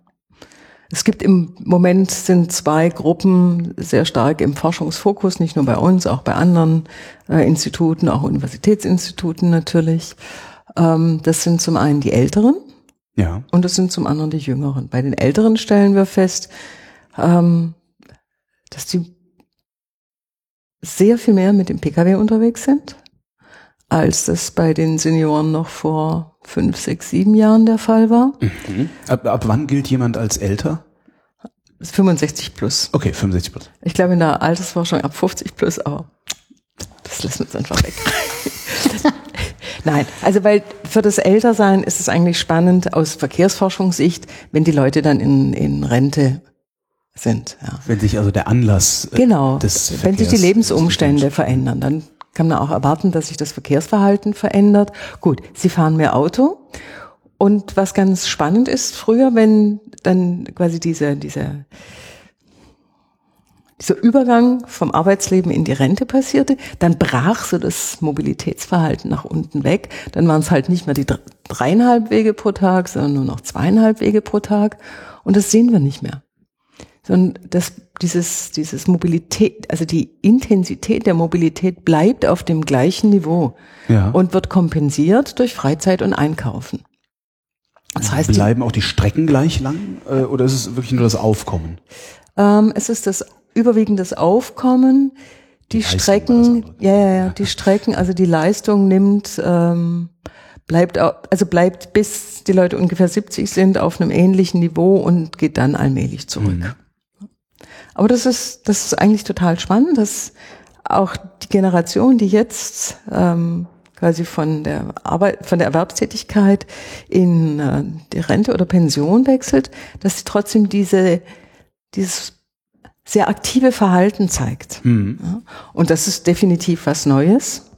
Und das äh, kommt natürlich, äh, wie gesagt, zusammen mit der, mit dem, mit der verstärkten Autonutzung, die wiederum auch damit zusammenkommt, dass immer mehr Frauen in dieses Alter kommen äh, und aber mittlerweile einen Führerschein haben. Früher hatten eben von den Frauen einen Anteil von 20, 30 Prozent einen Führerschein, wenn sie mal 20 Jahre zurückgucken und gucken dann in diese Altersgruppe 65 plus. Aber das nur daran kann es doch nicht liegen. Wissen Sie, warum das Aufkommen gleich bleibt? Nein, dazu gibt es im Moment äh, erst Vermutungen. Welche? Ähm, die Vermutung ist, dass die Menschen einfach dieses Mobilitätsbedürfnis haben, dass Mobilität für Lebendigkeit steht. Und vielleicht haben sie das Bedürfnis, lebendig zu sein, wenn sie in Rente sind, noch mehr als vorher, weil vorher ist es ein Automatismus, dass sie mobil sind, weil sie haben ja so viel zu tun. Und jetzt möchten sie aber einfach weiter dazugehören und dabei sein. Und wir haben im Moment noch eine Generation an Senioren, die nicht alle, aber wo der Anteil derer, deren, die von, von Einkommen her relativ gut gestellt sind, noch vergleichsweise hoch ist. Denn Mobilität kostet halt auch Geld. Stimmt, früher waren die Alten ärmer. Ja, Ja. ja, und wenn man die, die, die Berichte liest, dann geht es auch wieder dorthin. Aber im Moment, Das heißt, eigentlich müssten Sie dann in 20 Jahren sehen, dass die, dass das, das Mobilitätsaufkommen unter den Alten wieder sinkt. also weil- das, das, stellen, das stellen wir aber heute schon fest. Also Ah. je mehr, je mehr Einkommen ein Haushalt hat, also ganz grob, ähm, desto eher, also auch von den alten Haushalten, äh, desto mobiler ist er. Das ist ein wesentlicher Faktor und die Frage, wie viele Personen leben in diesem Haushalt, ist ein zweiter wesentlicher Faktor. Also wenn in diesem Seniorenhaushalt noch zwei Personen leben, sind die wesentlich mobiler, als wenn es nur eine Person ist. Also ich spreche jetzt immer von Anteilen, ja. Das gilt nie für alle, um Gottes sicher, Willen. sicher, sicher. Ähm, Mobilität steht für Lebendigkeit, haben Sie eben gesagt. Wofür Mhm. noch? Das ist ein, Sozi ein, quasi ein Ausdruck des sozialen Status. Je mobiler ich bin, desto Das würde ich nicht so formulieren. Aber ich bin mobil und gehöre deshalb dazu. mhm. was man dann natürlich ausdifferenzieren. Also wo man auch aufpassen muss, ähm, es gibt die Alltagsmobilität, ja. das ist das, was wir jeden Tag machen, und es gibt dann die Fernmobilität, Urlaubsreisen, Reisen zu Freunden, Bekannten, Verwandten. Ähm, und das sind Dinge, die nur bedingt miteinander was zu tun haben. Also wir haben zum Beispiel die, die Gruppe der jungen Menschen, deren Mobilität, deren Alltagsmobilität äh, stagniert, die aber, wenn es um die Fernmobilität geht, deutlich unterwegs, äh, deutlich mehr unterwegs sind als noch vor fünf, sechs, sieben, acht, neun, zehn Jahren. Ab welcher, ab welcher Leistung gilt das als Fernmobilität? Äh, üblicherweise ab 100 Kilometer. Mhm. Wissen Sie da, warum das so ist? Man, also ein, ein großer Grund wird darin gesehen, dass es ähm, die Billigflieger gibt, Ja. äh, dass es neue Möglichkeiten gibt, ähm, sich eine, eine, ja, eine Unterkunft zu besorgen. Mhm. Sie sind heute nicht mehr unbedingt auf ein Hotel angewiesen, sondern es gibt ja über diese Tauschbörsen Airbnb und Ja, was es da gibt, ja. alles Mögliche. Also auch preiswerte Möglichkeiten zu reisen. Das heißt, es ist eine, eine, eine, Fernmobilität als Massenmarkt oder als Massenprodukt. Auf dann, jeden ja. Fall. Auf jeden Fall. Gucken Sie sich übrigens die Billigflieger auch an? Forschen Sie da Das auch machen die? Kollegen in äh, Köln. Mhm. Da gibt es ein Institut für Flughafenwesen. Und die gucken sich den, ähm, den, den äh, Flugmarkt, nein, wie heißt das denn richtig? Nicht Weiß den nicht. Flugmarkt, Quatsch. Äh, Den Markt für Luftfahrt. ja. Ah, ich weiß, wie das heißt, aber es fällt mir jetzt nicht Äh, Wir ein. kommen noch drauf. Ich finde das einfach nur sehr spannend, weil ich mich sehr oft frage, warum fliegen die eigentlich von da, wo sie fliegen, nach da, wo sie fliegen? Also es ist immer so eine Henne-Ei-Frage, die ich mir da stelle. Ist da schon ein Bedarf gewesen oder löst der Billigflieger den Bedarf aus? Ich, äh, also wie gesagt, das machen die Kollegen, weil, also zumal im DLR ist das Thema Verkehr zunächst mal bodengebundener Verkehr. Und aus der Luftfahrt kommt natürlich dieses Know-how zum Luftverkehr, dazu der Luftverkehrsmarkt, so heißt Jetzt er. haben wir es, sehen Sie? Ähm,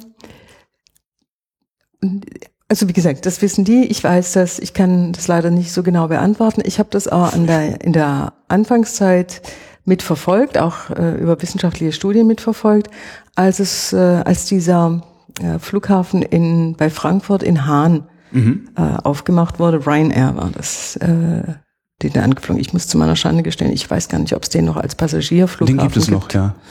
Das ist der, der vermeintliche Flughafen Frankfurt-Hahn, der dann irgendwie mit dem Bus, glaube Ja. ich, in eineinhalb Stunden erst erreichbar ist von Frankfurt aus. Hm? Aber also zum einen war die Vermarktung so, wie Sie sagen. Das Obwohl ist, es stimmt, das ist auch vier Jahre her, dass ich den das letzte Mal als Passagierflughafen wahrgenommen habe. Ich, ja. ich, also ich, Es steht dann hinterher in den Shownotes, also es gibt ausführliche Notizen zu den Sendungen, da schreibe ich das dann rein. okay. Ähm, und da wurde eben durch, wie Sie haben es gerade beschrieben, durch, durch einen Bus-Shuttle Ja. wurde eben diese, dieser Flughafen, der subventioniert war, äh, wurde eben quasi angeschlossen an das große Netz. Ja, und so ist es, ich denke, so ist es bei vielen anderen Flughäfen auch. Ich fahre da einfach nochmal separat hin und frage die Kollegen, wenn die da intensiv Forschung treiben, weil das würde mich echt noch interessieren, wie da die, Ja, ja, wo da die Henne und wo das Ei ist. Ja, das, ja, ja, das, da sind die richtig gut drauf. Die machen auch äh, diese Luftverkehrsprognosen. Ähm, sind die, also die machen sie nicht, aber da sind sie auch beteiligt. Luftverkehrsprognose für Deutschland. Mm. Und die sind da richtig gut drauf. Machen Sie dann die Bodenverkehrsprognosen? Nein, machen wir. nicht. Wer macht die? Die Bundesverkehrsprognose hat IVU gemacht. Müsste ich aber nochmal nachgucken, wer da noch alles mehr. Also wir haben ja jetzt eine ganz neue Bundesverkehrsprognose äh, für 2030. Und ähm, das ist letztendlich ein Consultant, der das macht, in Zusammenarbeit unter anderem mit Kollegen von der TU hier in Berlin. Und die gucken 15 Jahre in die Zukunft. Ähm. Ja. Können, kann man das seriöserweise? das, können kann Sie. Man, das kann man. Also da muss man auch ein bisschen aufpassen, was, wozu macht man denn diese Prognose? Ich weiß, wie die Situation heute ist. Ich weiß, wie sich die Situation in den letzten Jahren entwickelt hat. Ja. So, Mhm. Seit, klar, seit wann erheben Sie Daten? Ähm, in, naja gut, also es gibt natürlich Zähldaten, gibt es schon sehr lange. Mhm. Und dann gibt es nationale Mobilitätserhebungen. Ähm, seit, ich glaube, die erste Contiv war 1976. Dann Okay, das ist lang. Ja, ja, das ja, ist richtig ja. lang. Also, ja, man kennt schon einiges. So, Und dann wissen wir, dass das menschliche Verhalten persistent ist. Ja. Stimmt. ja, und von daher kann man unter, der Annahme, dass sich bestimmte Rahmenbedingungen in dieser oder jener Weise entwickeln, kann man relativ gute Vorhersagen treffen. Aber das Ziel ist ja vielleicht gar nicht, nicht nur vielleicht, sondern das Ziel ist gar nicht unbedingt, dass jetzt genau dieser Zustand eintritt, den mhm. Sie vorher gesagt haben. Ja, ansonsten könnte man einfach da sitzen und warten, bis er da ja. ist. Das sondern das, das Ziel ist, Sie müssen ja planen. Ja. Also Sie müssen Infrastruktur planen. Ähm, das, ist, das sind nicht nur Straßen und Brücken, das sind auch Fahrzeuge, das sind Märkte für Fahrzeuge, das sind auch äh, Emissionen, die da produziert werden. Und das müssen Sie planen. Ja, und die Politik und die Verwaltung haben diese Aufgabe, diese Planung zu übernehmen und auf eine solide Grundlage zu stellen. Und das können die einfach nur sagen, na ja, gut, es könnte so oder so gehen, könnten die machen. Sie können aber auch versuchen zu quantifizieren, wenn ich da eine Autobahn ich nach hinten gucke, wenn, wenn, ich nach hinten gucke und stelle mhm. fest, bisher lief es so und setze bestimmte Rahmenbedingungen für die Zukunft an, also zum Beispiel Wirtschaftsentwicklung, Bevölkerungsentwicklung, mhm. äh, Inter Importe, Exporte, ähm, dann kann ich Zahlen generieren, die mir einen gewissen Rahmen für meine Planung geben. Und wenn ich dann in fünf Jahren merke, das war alles ganz falsch, das müssen wir anders machen, dann kann ich ja diese Zahlen anpassen und daran mhm. auch die Planung anpassen. Aber ich kann mich, ich habe einen Orientierungsrahmen. Ja? Also Prognosen sind nicht dazu da, dann hinzusitzen und zu warten, trifft es jetzt ein oder trifft es nicht ein. Zumindest nicht im Verkehr und ich glaube anderswo auch nicht. Da erst anderswo erst recht nicht. Beim ja. Verkehr ist es, also ich habe gerade den Verdacht, dass beim Verkehr wahrscheinlich noch eher äh, dass Prognosen noch eher zutreffen als, als anderswo. Zumindest von der Tendenz. Ja, weil Fall. wenn eine Straße gebaut ist, ist die halt auch erstmal gebaut. Das ist ja jetzt auch nichts, was nach zwei Jahren wieder verschwindet. Naja, das zum einen, aber das ist jetzt zum Beispiel nochmal ein guter Punkt, den Sie da machen. Also es geht ja nicht darum, irgendwelche Maßnahmen zu treffen oder irgendwelche Infrastrukturen zu machen, sondern es sind Infrastrukturen oder auch Maßnahmen, die dann ein ziemlich langes und zähes Leben haben. Hm. Ja? Eine Straße hält ja 100 Jahre. Also sie hält nicht 100 Jahre ohne Wartung, aber wenn die mal da ist, die geht ja so schnell nicht mehr weg. Wenn Sie sich so die, die unterschiedlichen Verkehrsmittel angucken, also mhm. Fahrrad, Pkw, Motorrad, mhm. gucken Sie sich überhaupt Motorräder an? Nein. Oder gilt das als Pkw? Das gilt als, Motor, als motorisiertes motorisiertes Individualverkehrsmittel. Also, also wenn Sie sich jetzt motorisierte Individualverkehrsmittel angucken, ähm, wagen Sie eine Prognose, was in Zukunft mit denen passieren wird? Also was passiert mit den Autos, was passiert mit den Fahrrädern? Wird dieses, wir leben in Berlin, wird dieses Fahrradstadt Berlin, was hier seit Jahren mhm. ausgerufen wird, wird das irgendwann eine Realität oder ist das eher was, wo wir, ja, was, was für Sonntagsreden taugt? Ich denke, Berlin ist auf einem guten Weg, eben eine Vielfalt an Mobilitätsoptionen mhm. anzubieten. Ja, und dazu gehört eben auch das Fahrrad. Und die Diskussion beim Fahrrad scheint mir im Moment mehr darum zu gehen, wie kriegen wir das hin mit dem Fahrrad? Es gibt ja, ähm, was das Radfahren anbetrifft, im Grunde genommen zwei unterschiedliche Lager. Die einen sagen, wir brauchen unbedingt eine gute Fahrradinfrastruktur, also ein eigenes Fahrradwegenetz.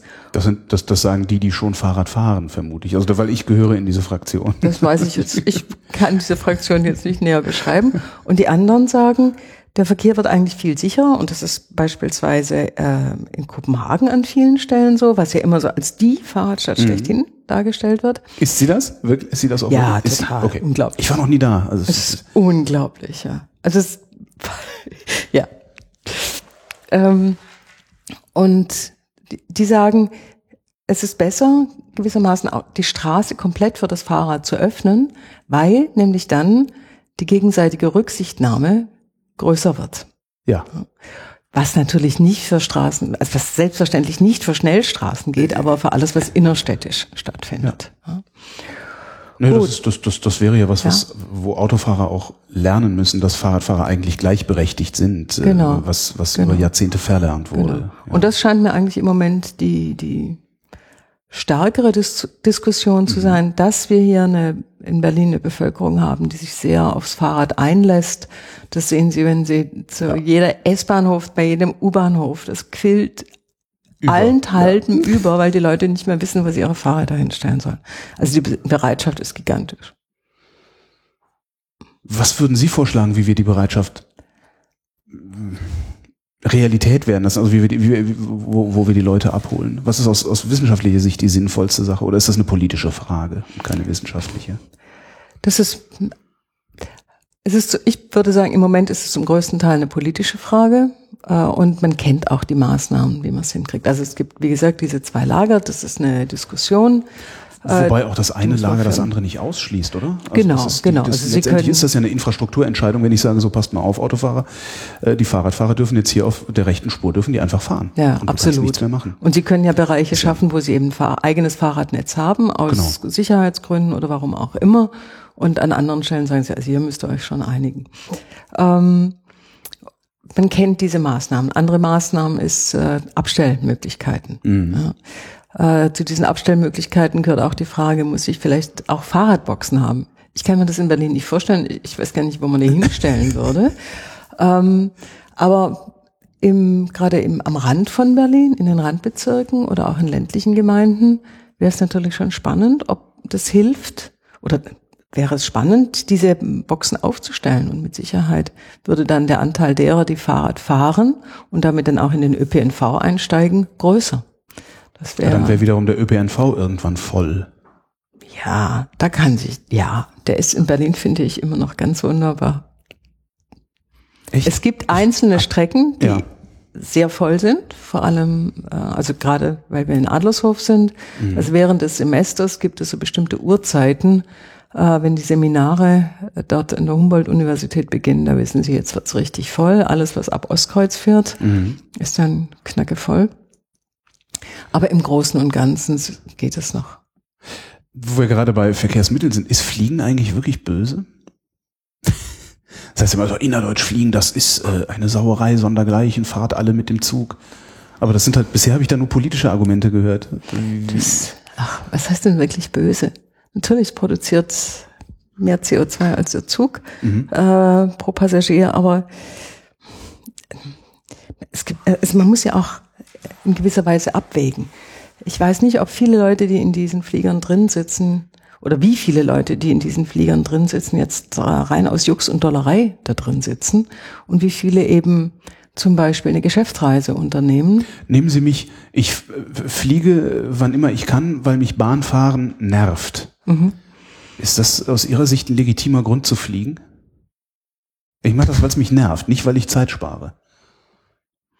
Nein, ist natürlich kein, also es ist moralisch gesehen kein ja. legitimer Grund, aber schade, ich dachte, wenn ich kriege jetzt die Absolution. Nein, die kriegen Sie nicht, aber wenn es Ihrem Wohlbefinden zuträglich ist, es ist letztlich doch vernünftig aus Ihrer subjektiven Sicht. Aber das ist ja, also das, das ist schwierig. Da müsste ich dann ja. Da, da müssen Sie halt überlegen: Entscheide ich für mich, ja. also oder entscheide ich zu meinen Gunsten oder entscheide ich zugunsten der Gemeinschaft? In der ich mich immer befinde. Also sollte die Frage eigentlich äh, sich von selbst beantworten. Und wo Sie eben auch bestimmte Erwartungen an Ihre Mitmenschen haben, dass die sich in solchen Entscheidungssituationen vielleicht eher für die Gemeinschaft entscheiden als für sich selber. Mhm. Aber ja. Ja, ich könnte auch öfter mit dem Zug fahren, aber ganz ehrlich, wenn ich zum Beispiel nach, nach Köln muss, dann stehe ich morgens um halb sechs auf dem Bahnsteig im Hauptbahnhof und so um halb elf abends bin ich wieder da. Ja. Und das ist beim Flieger einfach deutlich weniger. Na gut, Sie fliegen aber auch nicht zum Spaß. Genau, also ich bin, ja. also Sie aber auch nicht, habe ich so verstanden. Nee, das sind auch selbst wenn ich zum Spaß reise, äh, okay. nehme ich lieber das Flugzeug. Also aber, ja. Ähm, ich habe mir noch aufgeschrieben, Sie, Sie äh, beforschen auch Wirtschaftsverkehr. Ja. Also das heißt Waren. Sie gucken sich Warenströme an? Ja. Also Wirtschaftsverkehr, das ist Güterverkehr. Also der LKW. Der LKW und es ist aber auch Wirtschaftsverkehr hat noch diese, diese Geschäftsreisekomponente. Auch das, das ist auch Wirtschafts Wirtschaftsverkehr. Ah, also ja. Menschen, die aus wirtschaftlichen Gründen reisen. Genau. Und dann gibt es äh, noch den Lieferverkehr. Mhm. Das ist letztendlich aber auch Güterverkehr, aber da geht es jetzt nicht darum, quasi Güter im Rahmen der Produktion oder des Handels zu liefern, sondern dieser Lieferverkehr, das bezieht sich in der Regel auf die letzte Meile hin zum Endkunden. Mhm. Ist aber ein ganz schwieriger Begriff, hin, der hin, zum, hin in meine Wohnung oder hin zum Supermarkt, in dem ich das beides, beides, beides ja. ja. Also ist, Lieferverkehr ist ein ganz schwieriger Begriff, weil letztendlich ist jede, jeder Transport von Waren am Ende eine Lieferung. Und das müssen Sie dann auch ausdifferenzieren. Also Das- Sie müssen wissen, das ist das Verkehrsaufkommen, weil ich mir eine Ja. Tüte Milch kaufe oder Ja. ist das, weil ich meine Freundin besuche? Ja. Naja gut, das erfassen wir über Wegezwecke. Mhm. Also wenn wir sie jetzt befragen, warum, warum äh, nicht warum, aber wie oft und wann überhaupt, dann fragen wir sie auch nach den Wegezwecken. Ja. Ähm, beim, beim Güterverkehr, da fragt man zum Beispiel nicht nach dem, also man fragt zum Beispiel nicht, was ist denn die Endstation für deine Lieferung? Mhm. Was sehr schade ist. Warum fragt man das nicht? Wer soll es fragen?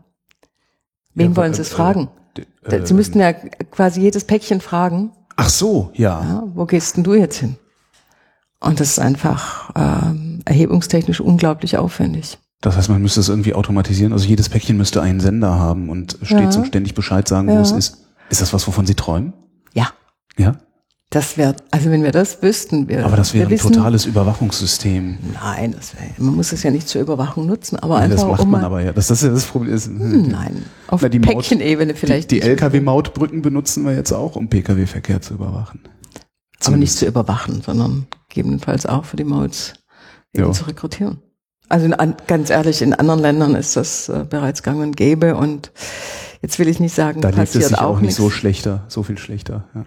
Also es sind, es sind nicht irgendwelche Länder in Ja. Österreich zum Beispiel, die machen Ich das auch. aus Spanien. Ja. Ja, ja. Ähm, ja, ich, das, wenn jedes Päckchen so seinen Chip hätte und man, wir könnten verfolgen, von wo nach wo das äh, geht, das wäre super spannend. Ja, dann würden wir erst so richtig den Güterverkehr verstehen, was da eigentlich los ist. Sie verstehen den nicht? Ähm, zum Güterverkehr weiß man nicht so richtig viel. Also man weiß, wie viele LKWs fahren, Mhm. man kennt mittlerweile ganz gut deren Auslastung, äh, zumindest was das Gewicht anbetrifft. Es gibt ja noch die Auslastung nach Volumen. Ähm, da weiß man ziemlich viel, aber man weiß nicht, man kennt nicht das, was Sie vorher Warenströme genannt haben. Ja. Wenn das Ding bei irgendeinem Produzenten rausgeht, was für einen Weg nimmt das denn? Oder auch wenn ein, ein ich sage jetzt mal, Gegenstand hergestellt wird. Die, die, die Teile, die man braucht, um diesen Gegenstand herzustellen, wo kommen die denn her und wie viel sind die denn gereist? Da gibt es dieses berühmte Beispiel mit der äh, elektrischen Zahnbürste. Ah, ich kenne ein Buch über ein T-Shirt, über die Reise eines Ja, T-Shirts. genau. Ja so- Jeans gibt es auch Ja, ganz genau. viel. Ja. Die machen gigantische Reisen und es lässt sich aber einfach ganz schwer erheben. Also diese Jeans oder T-Shirt ist ein gutes Beispiel. Da haben sie dann, sie haben ja den Stoff, sie haben die Farbe, sie haben das Verpackungsmaterial. Jedes kommt möglicherweise aus einer anderen Ecke. Also wann packen sie denn den Chip auf das Päckchen? Könnten Sie diese Daten irgendwie rückrechnen oder extrapolieren, wenn Sie wüssten, wie viel Geld die einzelnen Komponenten Ja, ja. Das, dazu gibt es auch Untersuchungen, die, Mhm. die das, die das äh, genau, genau so gemacht haben, indem sie diese Wertschöpfungsstufen sich angeguckt haben. Wenn Sie den Güterverkehr verstanden hätten, was würden Sie mit diesem Wissen anfangen?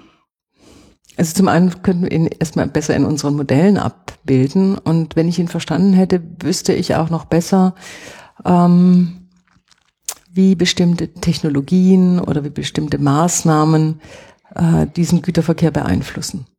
Da weiß man auch schon ziemlich viel, aber was wir äh, in Deutschland noch haben, wir haben immer noch eine gewisse Trennung zwischen der Forschung zur Logistik, Mhm. wo es darum geht, wie werden die Güter bewegt, wo es aber auch dann um innerbetriebliche Logistik geht und dem Verkehr, das dann die reine Verkehrslogistik ist. Wir haben ein paar Lehrstühle in Deutschland, die das schon äh, in einer ganz spannenden Art und Weise machen, auch hier in Berlin. Aber das ist immer noch so ein bisschen getrennt, diese verkehrliche Fragestellung und die logistische Fragestellung. Den Personenverkehr haben Sie verstanden? So wie Sie den Güterverkehr gerne verstehen würden? Ich würde jetzt nicht sagen, wir haben den Güterverkehr nicht verstanden. Ähm, der Güterverkehr ist viel komplizierter.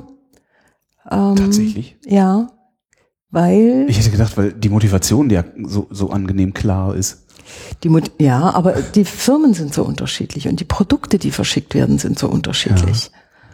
Ja, Das ist und ganz viel hängt davon ab, wie sie dieses Produkt auch verschicken können. Äh, ob sie zum Beispiel ich komme jetzt zurück auf meine Blumen, sorry. Ja. Äh, aber Geranien können seit dem Moment in Südamerika hergestellt werden, seit es diese Liegendverpackung gibt. Haben Sie bestimmt auch schon mal bei Ihrem Blumenhändler gesehen. Die liegen da so drin und sind oben am Stiel unterhalb des, des, äh, der Blüte in so einer, ja, so einer Art ausgestanztem Loch mhm. und bewegen sich dadurch nicht in diesem Karton und können auf diese Art und Weise per Flugzeug verfrachtet werden bei bestimmter Temperaturführung. Das war vorher einfach nicht möglich, weil es gab kein Behältnis, um mhm. diese, diese Blumen mit ihren sehr langen Stielen und damit auch sehr empfindlichen Stielen zu transportieren. Also diese Verpackungsmöglichkeit, äh, die wiederum mit der Logistik zusammenhängt, das können Sie durch ist sehr individuell. Das ist ja. jetzt für die, diese eine Blume so, ja? ja. Bei der nächsten ist es vielleicht anders. Und das wird bei industriellen Produkten noch viel, viel komplizierter und komplexer. Können Sie durch Ihren Alltag gehen, ohne äh, sich ständig Gedanken darüber zu machen oder ein Bild im Kopf zu haben, welcher Verkehr um diese Wasserflasche, die auf dem Tisch steht, drumherum existiert? Ja, ja, das geht schon. Das geht schon. Das geht schon. Woran arbeiten Sie aktuell? Mmh ja, das ist, ähm, aktuell arbeiten wir sehr, arbeiten wir und da bin ich auch involviert, sehr stark zum Thema Carsharing. Mhm. Ähm, das sich ja in den letzten paar Jahren ganz also in fast schon absurder Weise durchgesetzt hat. Das ist äh, faszinierend. Ja, das ist faszinierend. Das ist absolut das, faszinierend. Ja, das ist wirklich faszinierend. Jahrzehntelang gab es das und das war so ein Nischending ja. von irgendwelchen Latzhosenträgern. Ach. Und auf einmal macht es Peng und es funktioniert wirklich sehr gut auch. Das war faszinierend, ja. Ja, und das ist spannend. Das ist spannend zu gucken, wer macht es denn überhaupt? Ja. Und äh, aus aus aus äh, Nutzersicht oder aus aus, Nutzer, aus Nutzersicht, nicht aus Anbieter. Aus Anbietersicht ist es auch spannend zu gucken, wer ja, macht es überhaupt. Aber das ähm, aus anderen Gründen betrifft, betrifft nicht unsere Forschung. Ja, wer macht es? Ähm, in welchen Situationen machen es die Leute? Was ersetzen sie denn damit? Ähm, verändert, verändert sich ihr Verhalten, verändert sich zum Beispiel ihre Einstellung zum Auto. Tut sie das? Ähm, das sind Leute, die kommen sowieso sehr stark äh, von einer intensiven Nutzung des öffentlichen Verkehrs. Mhm. Ja. Und es gibt im Moment keine so richtig handfesten Anzeichen dafür, dass die Leute dann ihr, also die, die noch eins haben, das Auto irgendwie abschaffen würden. Ähm, aber dazu gucken wir einfach noch nicht lang genug mhm. drauf. Mhm. Sie hatten vorher selber von sich gesagt, ja, sie eben, tun sich äh, richtig schwer, so ja. dieses Auto dann wirklich so den letzten Schubs letzten zu geben Schubs zu geben, und zu obwohl weg mit dir. Meine Straße voller Minis und Smarts steht, die ich jederzeit einfach nehmen kann. Ja, und das ist einfach so, so ein Entwöhnungsprozess, von ja. dem ich annehmen würde, der dauert drei, vier, fünf, sechs Jahre. Vielleicht irgendwann muss das Auto einfach so alt werden, dass man sagt, okay, das, das ja. tut nicht mehr und ein neues kaufe ich mir nicht mehr. Vermutlich ja. wird das auch der Weg sein, den mein Auto geht. Ja. Es ist jetzt neun, das heißt, ich habe jetzt vielleicht noch drei, vier glückliche Jahre damit. Danach wird es dann schlimm. ja, es geht mir ähnlich. ähm, ja, also, aber einfach spannend ist, wie diese, wie dieses Carsharing-Fahrzeug jetzt äh, eingesetzt wird, dass eben diese Spontanität, dieses nicht planen müssen, ein ganz wesentliche ja, Vorzug sind und dass es aber auch so eine Symbiose gibt zwischen Carsharing und öffentlichem Verkehr. Wir stellen zum Beispiel fest, dass ganz viele von denen, die dieses Carsharing, vor allem das flexible Carsharing nutzen, beim klassischen Carsharing war das auch so oder ist es auch so, auch äh, eine ÖV-Zeitkarte haben. Mhm. Also das sind keine Leute, die jetzt komplett aufs Auto setzen und irgendwie weg von dem, was sie bisher gewohnt haben, sondern die das einfach als zusätzliche Option in ihr Repertoire mit reinnehmen. Mhm. Ja, und das ist spannend zu sehen und es ist auch interessant dann zu gucken, was können denn die Städte daraus lernen und wie kann man zum Beispiel den Verkehrsaufwand, aber auch den für den Verkehr verbrauchten Raum in den Städten über solche Angebote verändern. Passiert das schon? Ähm, das ist zu frisch dafür. Das ist ne? zu Straßenbau frisch. ist ein langfristiges. Ja, Stra also es ging ja, man muss gar nicht an den Straßenbau denken, man könnte ja einfach nur an die Umwidmung von Flächen denken. Hm. Aber dazu ist es noch zu frisch. Ähm, und selbst wenn, ich glaube, die Nutzerzahlen in, also oder die Zahl der angemeldeten Personen, wenn mich nicht alles täuscht, liegt jetzt in Deutschland bei 250.000. Das reicht nicht. Nein, das ist, Ich hätte gedacht, das wäre mehr. ich kann mich auch täuschen, also ich müsste da nochmal nachgucken. Ich weiß nur, es sind 2014, das ist eigentlich immer die interessantere Zahl, sind es etwas über 7000 Fahrzeuge, die in Deutschland in Städten unterwegs sind. Auch da hätte ich gedacht, dass es mehr wären. Aber gut, das, das machen ja auch nicht so viele Städte mit. Das sind ja nur die großen. Es Hamburg, machen nicht Berlin, so viele Köln, Städte und es ist ja auch nie die komplette Stadt. Also auch wenn Sie Berlin angucken, wo die jeweiligen Anbieter fahren, die haben ja dann doch ein Geschäftsgebiet, das sich relativ stark am S-Bahn-Ring orientiert. Ja. Ein Thema, das gerade hochkommt, ist, und an dem wir auch dran sind, ist Ja. das äh, autonome Fahren und das autonome Fahrzeug. Das finde ich ja. Das, also mein Traum ist, dass ich so ein Carsharing, also ein flexibles Carsharing-Ding habe, das sich einfach selbst wegstellt. Genau. Das will ich haben. Ich Genau. möchte einfach zu Hause sein und sagen so, ich brauche jetzt ein Auto und dann kommt das. Genau. Ja. Und das ist ein, das, Das, wäre das einfach. klappt nicht. Den- Menschen, das, den Menschen die Macht über die Maschine Auto wegzunehmen.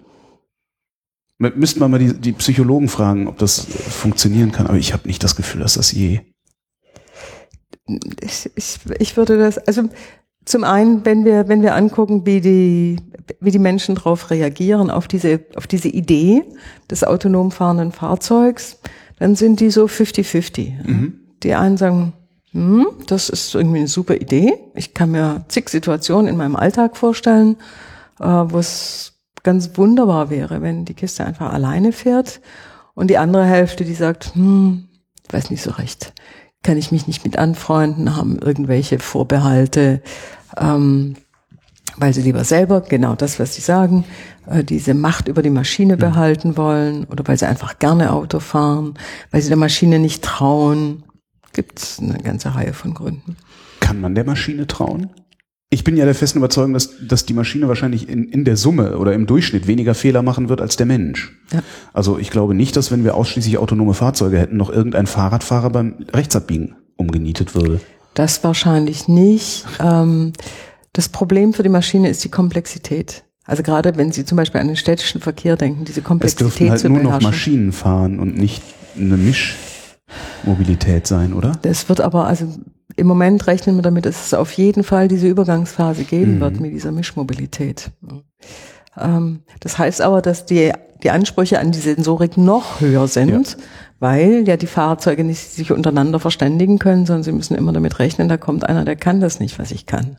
Ja. Ähm, ich finde es aber eine, wirklich eine spannende Option, gerade das, was Sie beschrieben haben. Das, das Auto kommt zu mir. Ja. Ja. Und ich brauche vielleicht gar nicht mehr, gar nicht mehr dieses eigene Auto, sondern ich kann dann aussuchen, heute will ich das grüne, das blaue oder das rote. Ja, und ich will mit zwei, drei oder null Menschen im Auto sitzen und dann kommt er einfach. Ja. Das ist natürlich dann am Ende eine Frage der Kosten. Ja, das darf man immer Fürs nicht. Auto waren wir noch, wir waren noch im, schon immer bereit, fürs Auto sehr viel Geld auszugeben. Ja, es ist, ja, das ist eine Frage der Kosten und es ist dann auch eine Frage, wie stark sich solche Sharing-Modelle tatsächlich durchsetzen. Aber Sie könnten es natürlich auch mit dem eigenen Auto machen. Natürlich geht das auch.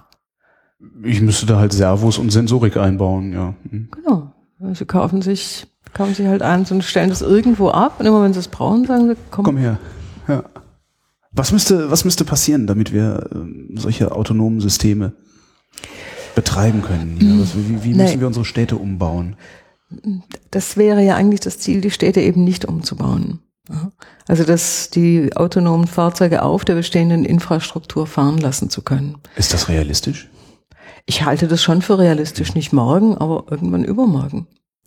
Also Es gab ja diese Bertha-Benz-Fahrt vor etwa drei Monaten, äh, wo man diesen Weg von Bertha-Benz von Mannheim nach Pforzheim ähm, mit einem autonomen Fahrzeug nachvollzogen hat und es hat auch tatsächlich funktioniert.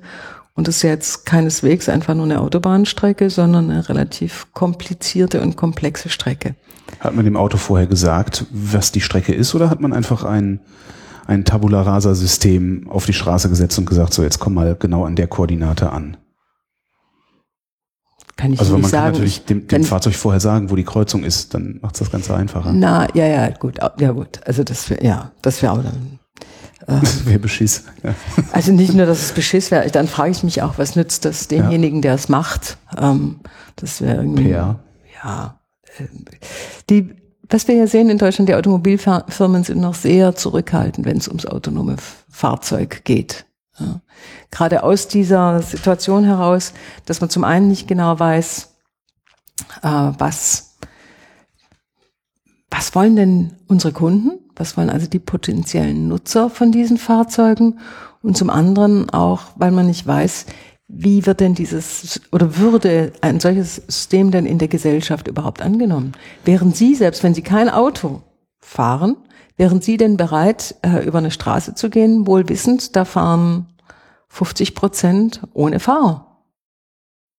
Ich persönlich wäre das, aber äh, ja, aber es ist sicherlich eine sehr. Ja, also es, es ist Frage. einfach ein, ein Bruch in unserem Verständnis von Richtig. dem, was ein Auto ist. Und Das, und das ist letztendlich, äh, hat auch die Automobilindustrie über Jahrzehnte hinweg natürlich die individuelle Freiheit an das Auto gekoppelt. Das heißt, äh, sie müsste sich ja selbst ihre Werbeaussagen untergraben. Das, das, Das sehe ich, das, das sehe ich nicht so. Ich meine, die individuelle Freiheit also kann zum einen dadurch entstehen, dass sie eben selber dieses Steuer und diesen Gas- und Bremshebel benutzen dürfen. Sie kann aber auch dadurch entstehen, dass sie in ihrem eigenen Fahrzeug unterwegs sind. Und das ist ja durch das autonome Stimmt, Fahren per se nicht aufgehoben. Stimmt, das wäre dann so ein Willkommen daheim-Effekt. Ja. Mhm. Zum Beispiel. Machen Sie, Sie machen bestimmt auch Politikberatung. Ja. Was für Fragen stellt die Politik? Zum Beispiel haben wir aktuell ein Projekt, äh, geht es um die Frage, ist Carsharing ein geeignetes Mittel, um das Elektrofahrzeug stärker an die Menschen ranzukriegen? Das sind Gedanken, die die Politik sich macht. Ich Mhm. bin gerade irritiert, weil das so modern klingt. Das hätte ich jetzt nicht erwartet. Von, von, Absolut. das, also das ist ja super. Absolut. Oder auch Fragestellung, welche Maßnahmen bringen eigentlich wie viel ähm, Veränderung der Fahrleistung und damit Veränderung des CO2-Ausstoßes? Ähm, es gibt Fragestellungen wie, welche Kraftstoffe werden denn in der Zukunft gebraucht? Ähm, und wie können wir das in eine Kraftstoffstrategie der Bundesregierung umsetzen? Da sind wir äh, mit verschiedenen Partnern aus Deutschland dran. Welche Kraftstoffe werden denn gebraucht in Zukunft?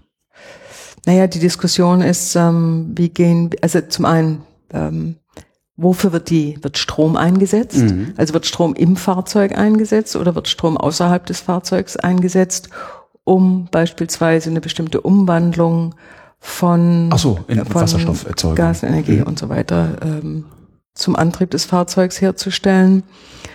Ähm, was haben wir noch für Fragestellungen? Ja, quasi die generelle Frage, wie entwickelt sich der, die, die Nachfrage nach Verkehr? Was sind denn die Treiber für Veränderungen in der Verkehrsnachfrage? Fragt sich die Politik schon. Durchaus.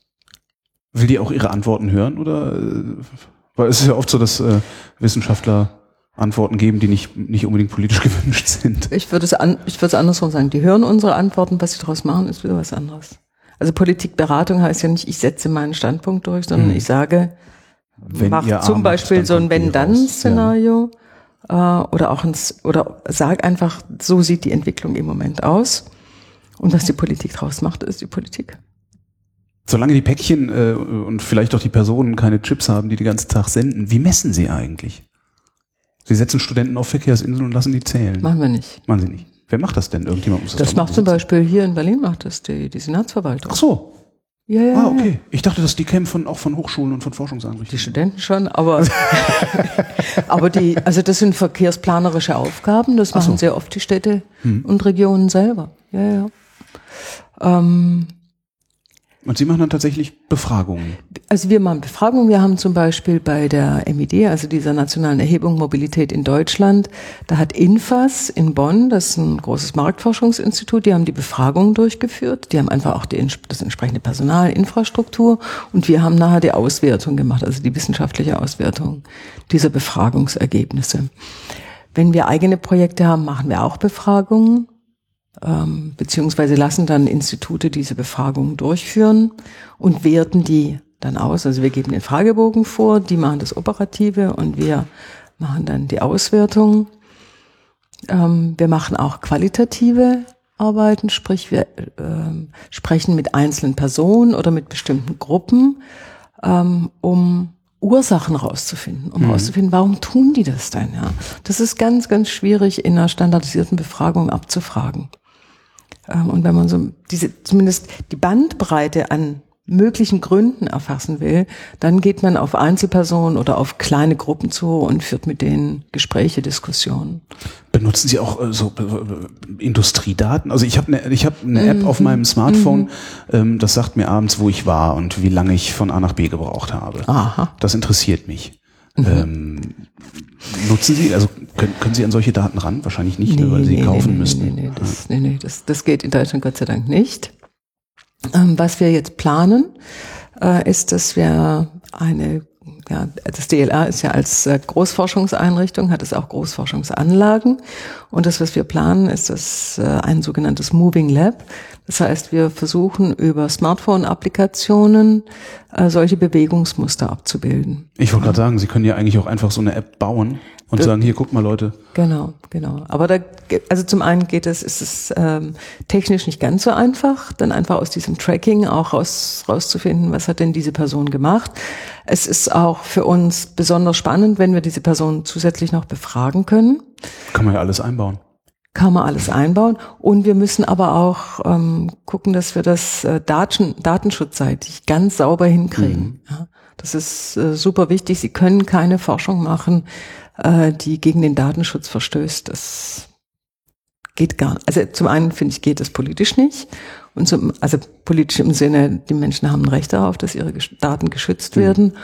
Ähm, und jetzt müsste einen zum anderen folgen und jetzt habe ich den Faden verloren. Zum anderen geht's juristisch nicht. Zum anderen geht's auch juristisch auf gar keinen Fall. Ja, ja. Oh, also, ja. aber klar doch. Ja, ja.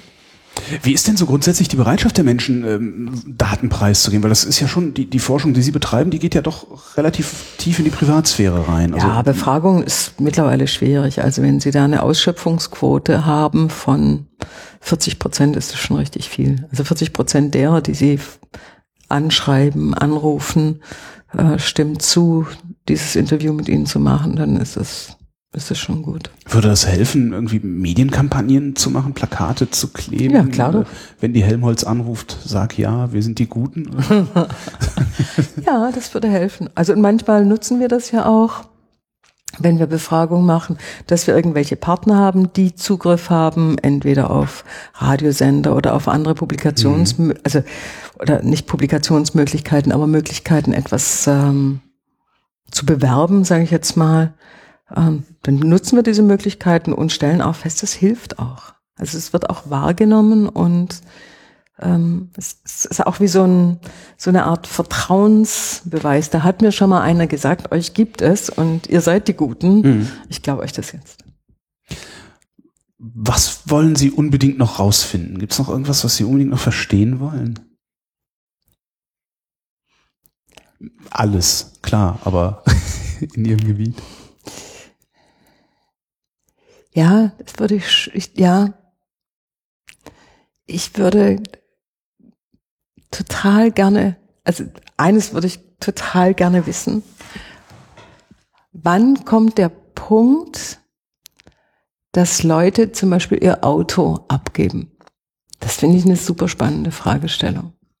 Es ist eine super spannende Fragestellung, wie kommen die Autos überhaupt in den Haushalt? Mhm.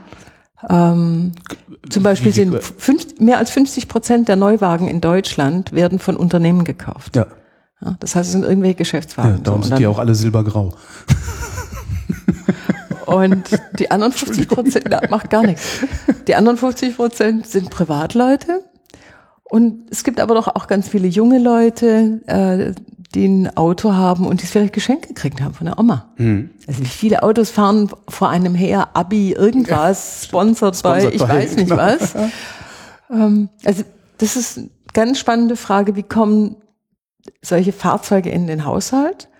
Eigentlich auch, wie kommt ein, ein ÖV-Abo in den Haushalt? Wann fängt jemand an, sich ein ÖV-Abo zu kaufen? Gut, wenn er Student ist, hat er ein Semesterticket, wenn er Schüler ist, hat er ein Schülerabo. Und dann? Also was, Dann hat er was, sich so sehr dran gewöhnt, dass er. äh, ja, dann müssten wir Deswegen alle, habe ich, deswegen dann hab ich ein wir- Auto. Also, dann müssten, wirklich, dann müssten wir alle mit dem, mit dem, mit dem ÖV fahren, weil jeder war mal Schüler. Ja, aber der Tag, an dem ich einen Führerschein hatte, bin ich nicht mehr mit dem Bus gefahren. Ja, Ja. ja. Also dieses, Stimmt, ja. dieses, wie verändern sich Menschen? Zum einen in, in dem, äh, welche Verkehrsmittel sie nutzen, aber auch welche Wichtigkeit sie der Mobilität äh, zuordnen. Das finde ich super spannende Frage, die würde ich schon gerne noch lösen. Und gerade hier in Berlin, ich lerne ganz viele ähm, Leute kennen, so in meinem Alter, irgendwas zwischen 50 und 60. Und die berichten mir dann, ja, jetzt haben sie ihr Auto, jetzt haben sie es, brauchen sie nicht mehr. Ja. Ist alles fein hier. Hm. Ja. Es gibt so viele Möglichkeiten und wenn man weit weg will, dann gibt es den Zug und den Flieger. Brauchen sie kein Auto mehr. Ja, was treibt diese Leute? Das finde ich Fragen Sie dann auch jedes Mal, was treibt Sie? Was Ja. treibt Sie? Ja, das heißt, aber- wenn wir hier fertig sind, fragen Sie mich das auch. Ja, aber das ist ja eine so, so schräge Stichprobe. Dann. Wobei die, das, das andere Ende dieser, dieser Frage, also das, die Frage, wie kommt eigentlich das Auto, wie kommt eigentlich das ÖPNV-Ticket in den Haushalt, die ist doch relativ leicht zu beantworten. Es ist halt einfach nur ein irre logistischer Aufwand. Sie müssten im Grunde nur in den Autohäusern nachfragen. Also es müsste, das, der Autohändler müsste dem Privatkunden diese Frage stellen im Auftrag von Barbara Lenz. Die stellt er denen aber nicht. nee, das könnte, Der könnte man das nicht mit dem verhandeln. Ich glaube nicht, der will, nee. Ich kann, nee, er hat ja kein Interesse daran. Also Sie können immer dann jemanden dazu gewinnen, dass er quasi mit Ihnen eine Befragung macht, wenn er oder sie auch ein eigenes Interesse daran hat. Aber Was, was, ich kann mir gerade vorstellen, was aus diesen Daten alleine für Marketingentscheidungen gezogen werden könnten. Wenn, wenn angenommen die Automobilfirmen wüssten, warum die Leute sich ein Auto kaufen, ich könnte mir vorstellen, dass das für die sehr wertvoll ist. Ich versuche gerade Ihnen Floh ins Ohr zu setzen, Sie merken das, ne? ja, greift aber irgendwie nicht so richtig. Weil, wenn Sie das einfach so fragen, Hm. glaube ich, hätte jeder ziemlich schnell eine Antwort parat. Das heißt, Sie müssten wieder einen Fragebogen machen, Sie müssten Kontrollfragen nein, gar nicht das, aber also mich interessiert mehr der Weg da, dorthin. Quasi, welche Schritte ist eine Person oder auch ein Haushalt gegangen, bis die gesagt haben, so, und jetzt gehen wir mal, ich weiß nicht, aufs XY-Gelände, um uns Gebrauchtwagen anzugucken oder zum Autohändler oder was auch immer. Stimmt, das ist ein Prozess. Das ist ein Prozess, Ja. genau, und dieser Prozess würde mich interessieren. Aber gut, das ist eine persönliche Marotte. ich glaube, das, was, das, was wir wirklich äh, jetzt als, als Forschungsinstitut brauchen, ist tatsächlich zu verstehen, wie verändern Gruppen von Menschen ihr Verkehrsverhalten, welche Rahmenbedingungen sind dafür ausschlaggebend, ähm, wie sieht das im deutschen Kontext aus, wie sieht es im internationalen Kontext aus, finde ich Mhm. ist auch eine ganz wichtige Fragestellung. Ähm, welcher Treiber sind Technologien? Welcher Treiber für Verhaltensänderungen sind irgendwelche politischen Maßnahmen? Das kann, das können Incentives sein, das können aber auch, kann aber auch eine regulierende Maßnahme sein. Das richtig verstanden zu haben, dann würde ich mich schon gut fühlen. Und dann auch noch in einem Modell abbilden zu können, zuverlässig zu sagen, da läuft's hin. Finde ich gut. Also wir sind auch schon relativ dicht dran. Wie dicht? Gibt es schon was, gibt es schon Ergebnisse? Die, Naja, also unsere, unsere Modelle funktionieren ja. Mhm. ja also so ist es ja nicht. Ähm, sie, sie haben so eine Art Basisverhalten in diesem Modell. So, und jetzt kommt sowas dazu wie flexibles Carsharing. Das ist in ihrem Modell natürlich nicht drin, das gab es bis jetzt nicht. das hat ne? Sie überrascht. Hat Sie das überrascht eigentlich? Ich glaube ja. Ich muss es zu meiner Schande gestehen. Also mich hat's überrascht, aber ich forsche auch nicht, äh, ich mache keine Verkehrsforschung. Es gibt aber eine, eine Forscherin hier in äh, Berlin, die, die Sassa Franke. Und die hat 2002 eine Arbeit äh, geschrieben und hat in dieser Arbeit schon geschrieben, ey Leute, wenn ihr Carsharing, die hat eine Arbeit zu Carsharing gemacht, ja. wenn ihr das Carsharing so machen wollt, dass die Leute wirklich das intensiv nutzen, müsst ihr diese One-Way zulassen. Ja. Und genau das machen wir jetzt. 2002, das sind zehn Jahre. Das ja. heißt, die klugen Ideen von heute brauchen zehn Jahre. 2024 ist ja, alles, ja, was wir heute 2000, 2009 war, war Car2Go in Ulm. Und das kam ja dann auch nicht von ja. jetzt auf nachher, sondern das hat dann wahrscheinlich auch, schätze ich mal, anderthalb, zwei ja. Jahre Vorlauf gehabt. Ja, aber es braucht ein Weilchen. Und was haben wir denn dann in zehn Jahren hier in Berlin oder überhaupt in unseren Städten und auf dem Land? Was, was wird sich verändert haben? Ich denke mal, wir werden, wir werden weniger Autos, werden wir weniger Autos haben, bin ich gar nicht so sicher. Das ist sehr stark von der Politik abhängig. Mhm. Ähm, ich, Prognosen machen ist immer. Ja, Prognosen ist ja, doof. Weiß, ja. Also Prognosen vor allem aus dem Bauch raus ja. ist doof. Ja. Ähm, und ich sehe keinen, ich sehe jetzt keinen grundsätzlichen Bruch in diesem Verkehrssystem, das wir haben. Meine Hypothese wäre, alles, was sich verändert, verändert sich dadurch, dass wir entweder ganz neue Technologien haben, wir mhm. haben vorher über das autonome Fahren gesprochen, oder dass wir eine andere Regulierung haben, als wir sie heute haben. Ich könnte ja zum Beispiel sagen, ey, ab morgen nur noch Elektro Autofahren verboten. Naja, ja. das wäre jetzt ein bisschen ganz Aber das wäre immerhin disruptiv. Ja, das wäre absolut disruptiv. Aber Sie könnten sagen, es gibt bes bestimmte Straßenzüge, da dürft ihr nur noch mit dem Elektroauto rein. Hm. Oder ihr dürft in bestimmte Gebiete äh, nur noch zu zweit im Auto sitzend rein. Ja? Oder nur noch mit dem kleinen Auto oder oder.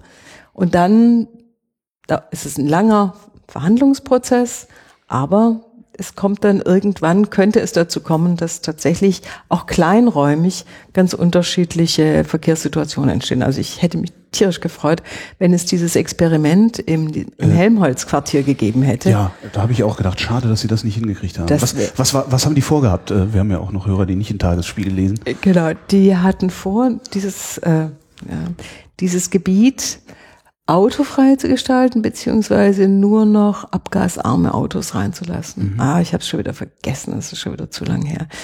Es war nicht also ganz. Nee, es war nicht ganz autofrei. Es war nicht ganz die, autofrei. Die, die Carsharing-Dinger sollten genau. auch rein dürfen. Die Carsharing-Fahrzeuge ja. sollten rein dürfen. Und es sollte dann Abstellmöglichkeiten am Rand dieses Quartiers ja. geben für das Individualfahrzeug. Das ist politisch vereitelt worden. Ich habe das nicht so richtig verfolgt. Es muss auch ein Kommunikationsproblem äh, gegeben haben. Ist es ja oft. Also dass, dass die Boulevardmedien dann auf solche Züge ja, aufspringen ja. und äh, sofort den und das, Untergang der Welt ausrufen. Und das finde ich, finde ich aber würde einer Stadt wie Berlin auch unglaublich gut ja. anstehen, so ein großes Experiment mal zu wagen. Ich glaube, es gibt hier die Quartiere und auch die Leute, die bereit wären, so ein, so ein Experiment mitzutragen. Das wäre einfach toll. Ja. Das ist ja nicht für die, für die für auf Dauer, aber auf einen begrenzten Zeitraum sich auf sowas einzulassen, das lange vorher vorzubereiten, dass die Leute wissen, dass es kommt, dass sie sich auch individuell darauf vorbereiten können, da ändert sich was und dann die Lehren daraus zu ziehen, das finde ich ganz toll. Wie faszinierend das sein muss, auf einmal leere Straßen zu haben, leise Straßen zu haben. Ich, das, ich, ja. Wo, ja, also ja. ich wohne in der Nähe ganz dicht am Kudamm dran und stelle mir manchmal vor, diese Straße, in der ich da wohne, wäre, und sei es nur mit der Hälfte der Autos, unglaublich. Ja. Und das ist Charlottenburg, da gibt's richtig breite Gehwege, da kann man echt nicht meckern, mhm. aber trotzdem. Oder auch der Kudamm. In der Mitte keine parkenden Autos, sondern Bäume, Blumen, Sträuche, ich weiß nicht was, Kinder. Fahrradweg. Auch gut. Was ist aus Ihrer Sicht der, oder was wäre aus Ihrer Sicht der sinnvollste verkehrsplanerische Eingriff oder die, die, die sind, der sind, ja, was wäre aus Ihrer Sicht der sinnvollste Umgang, den die Politik mit dem Verkehr der Zukunft pflegen könnte?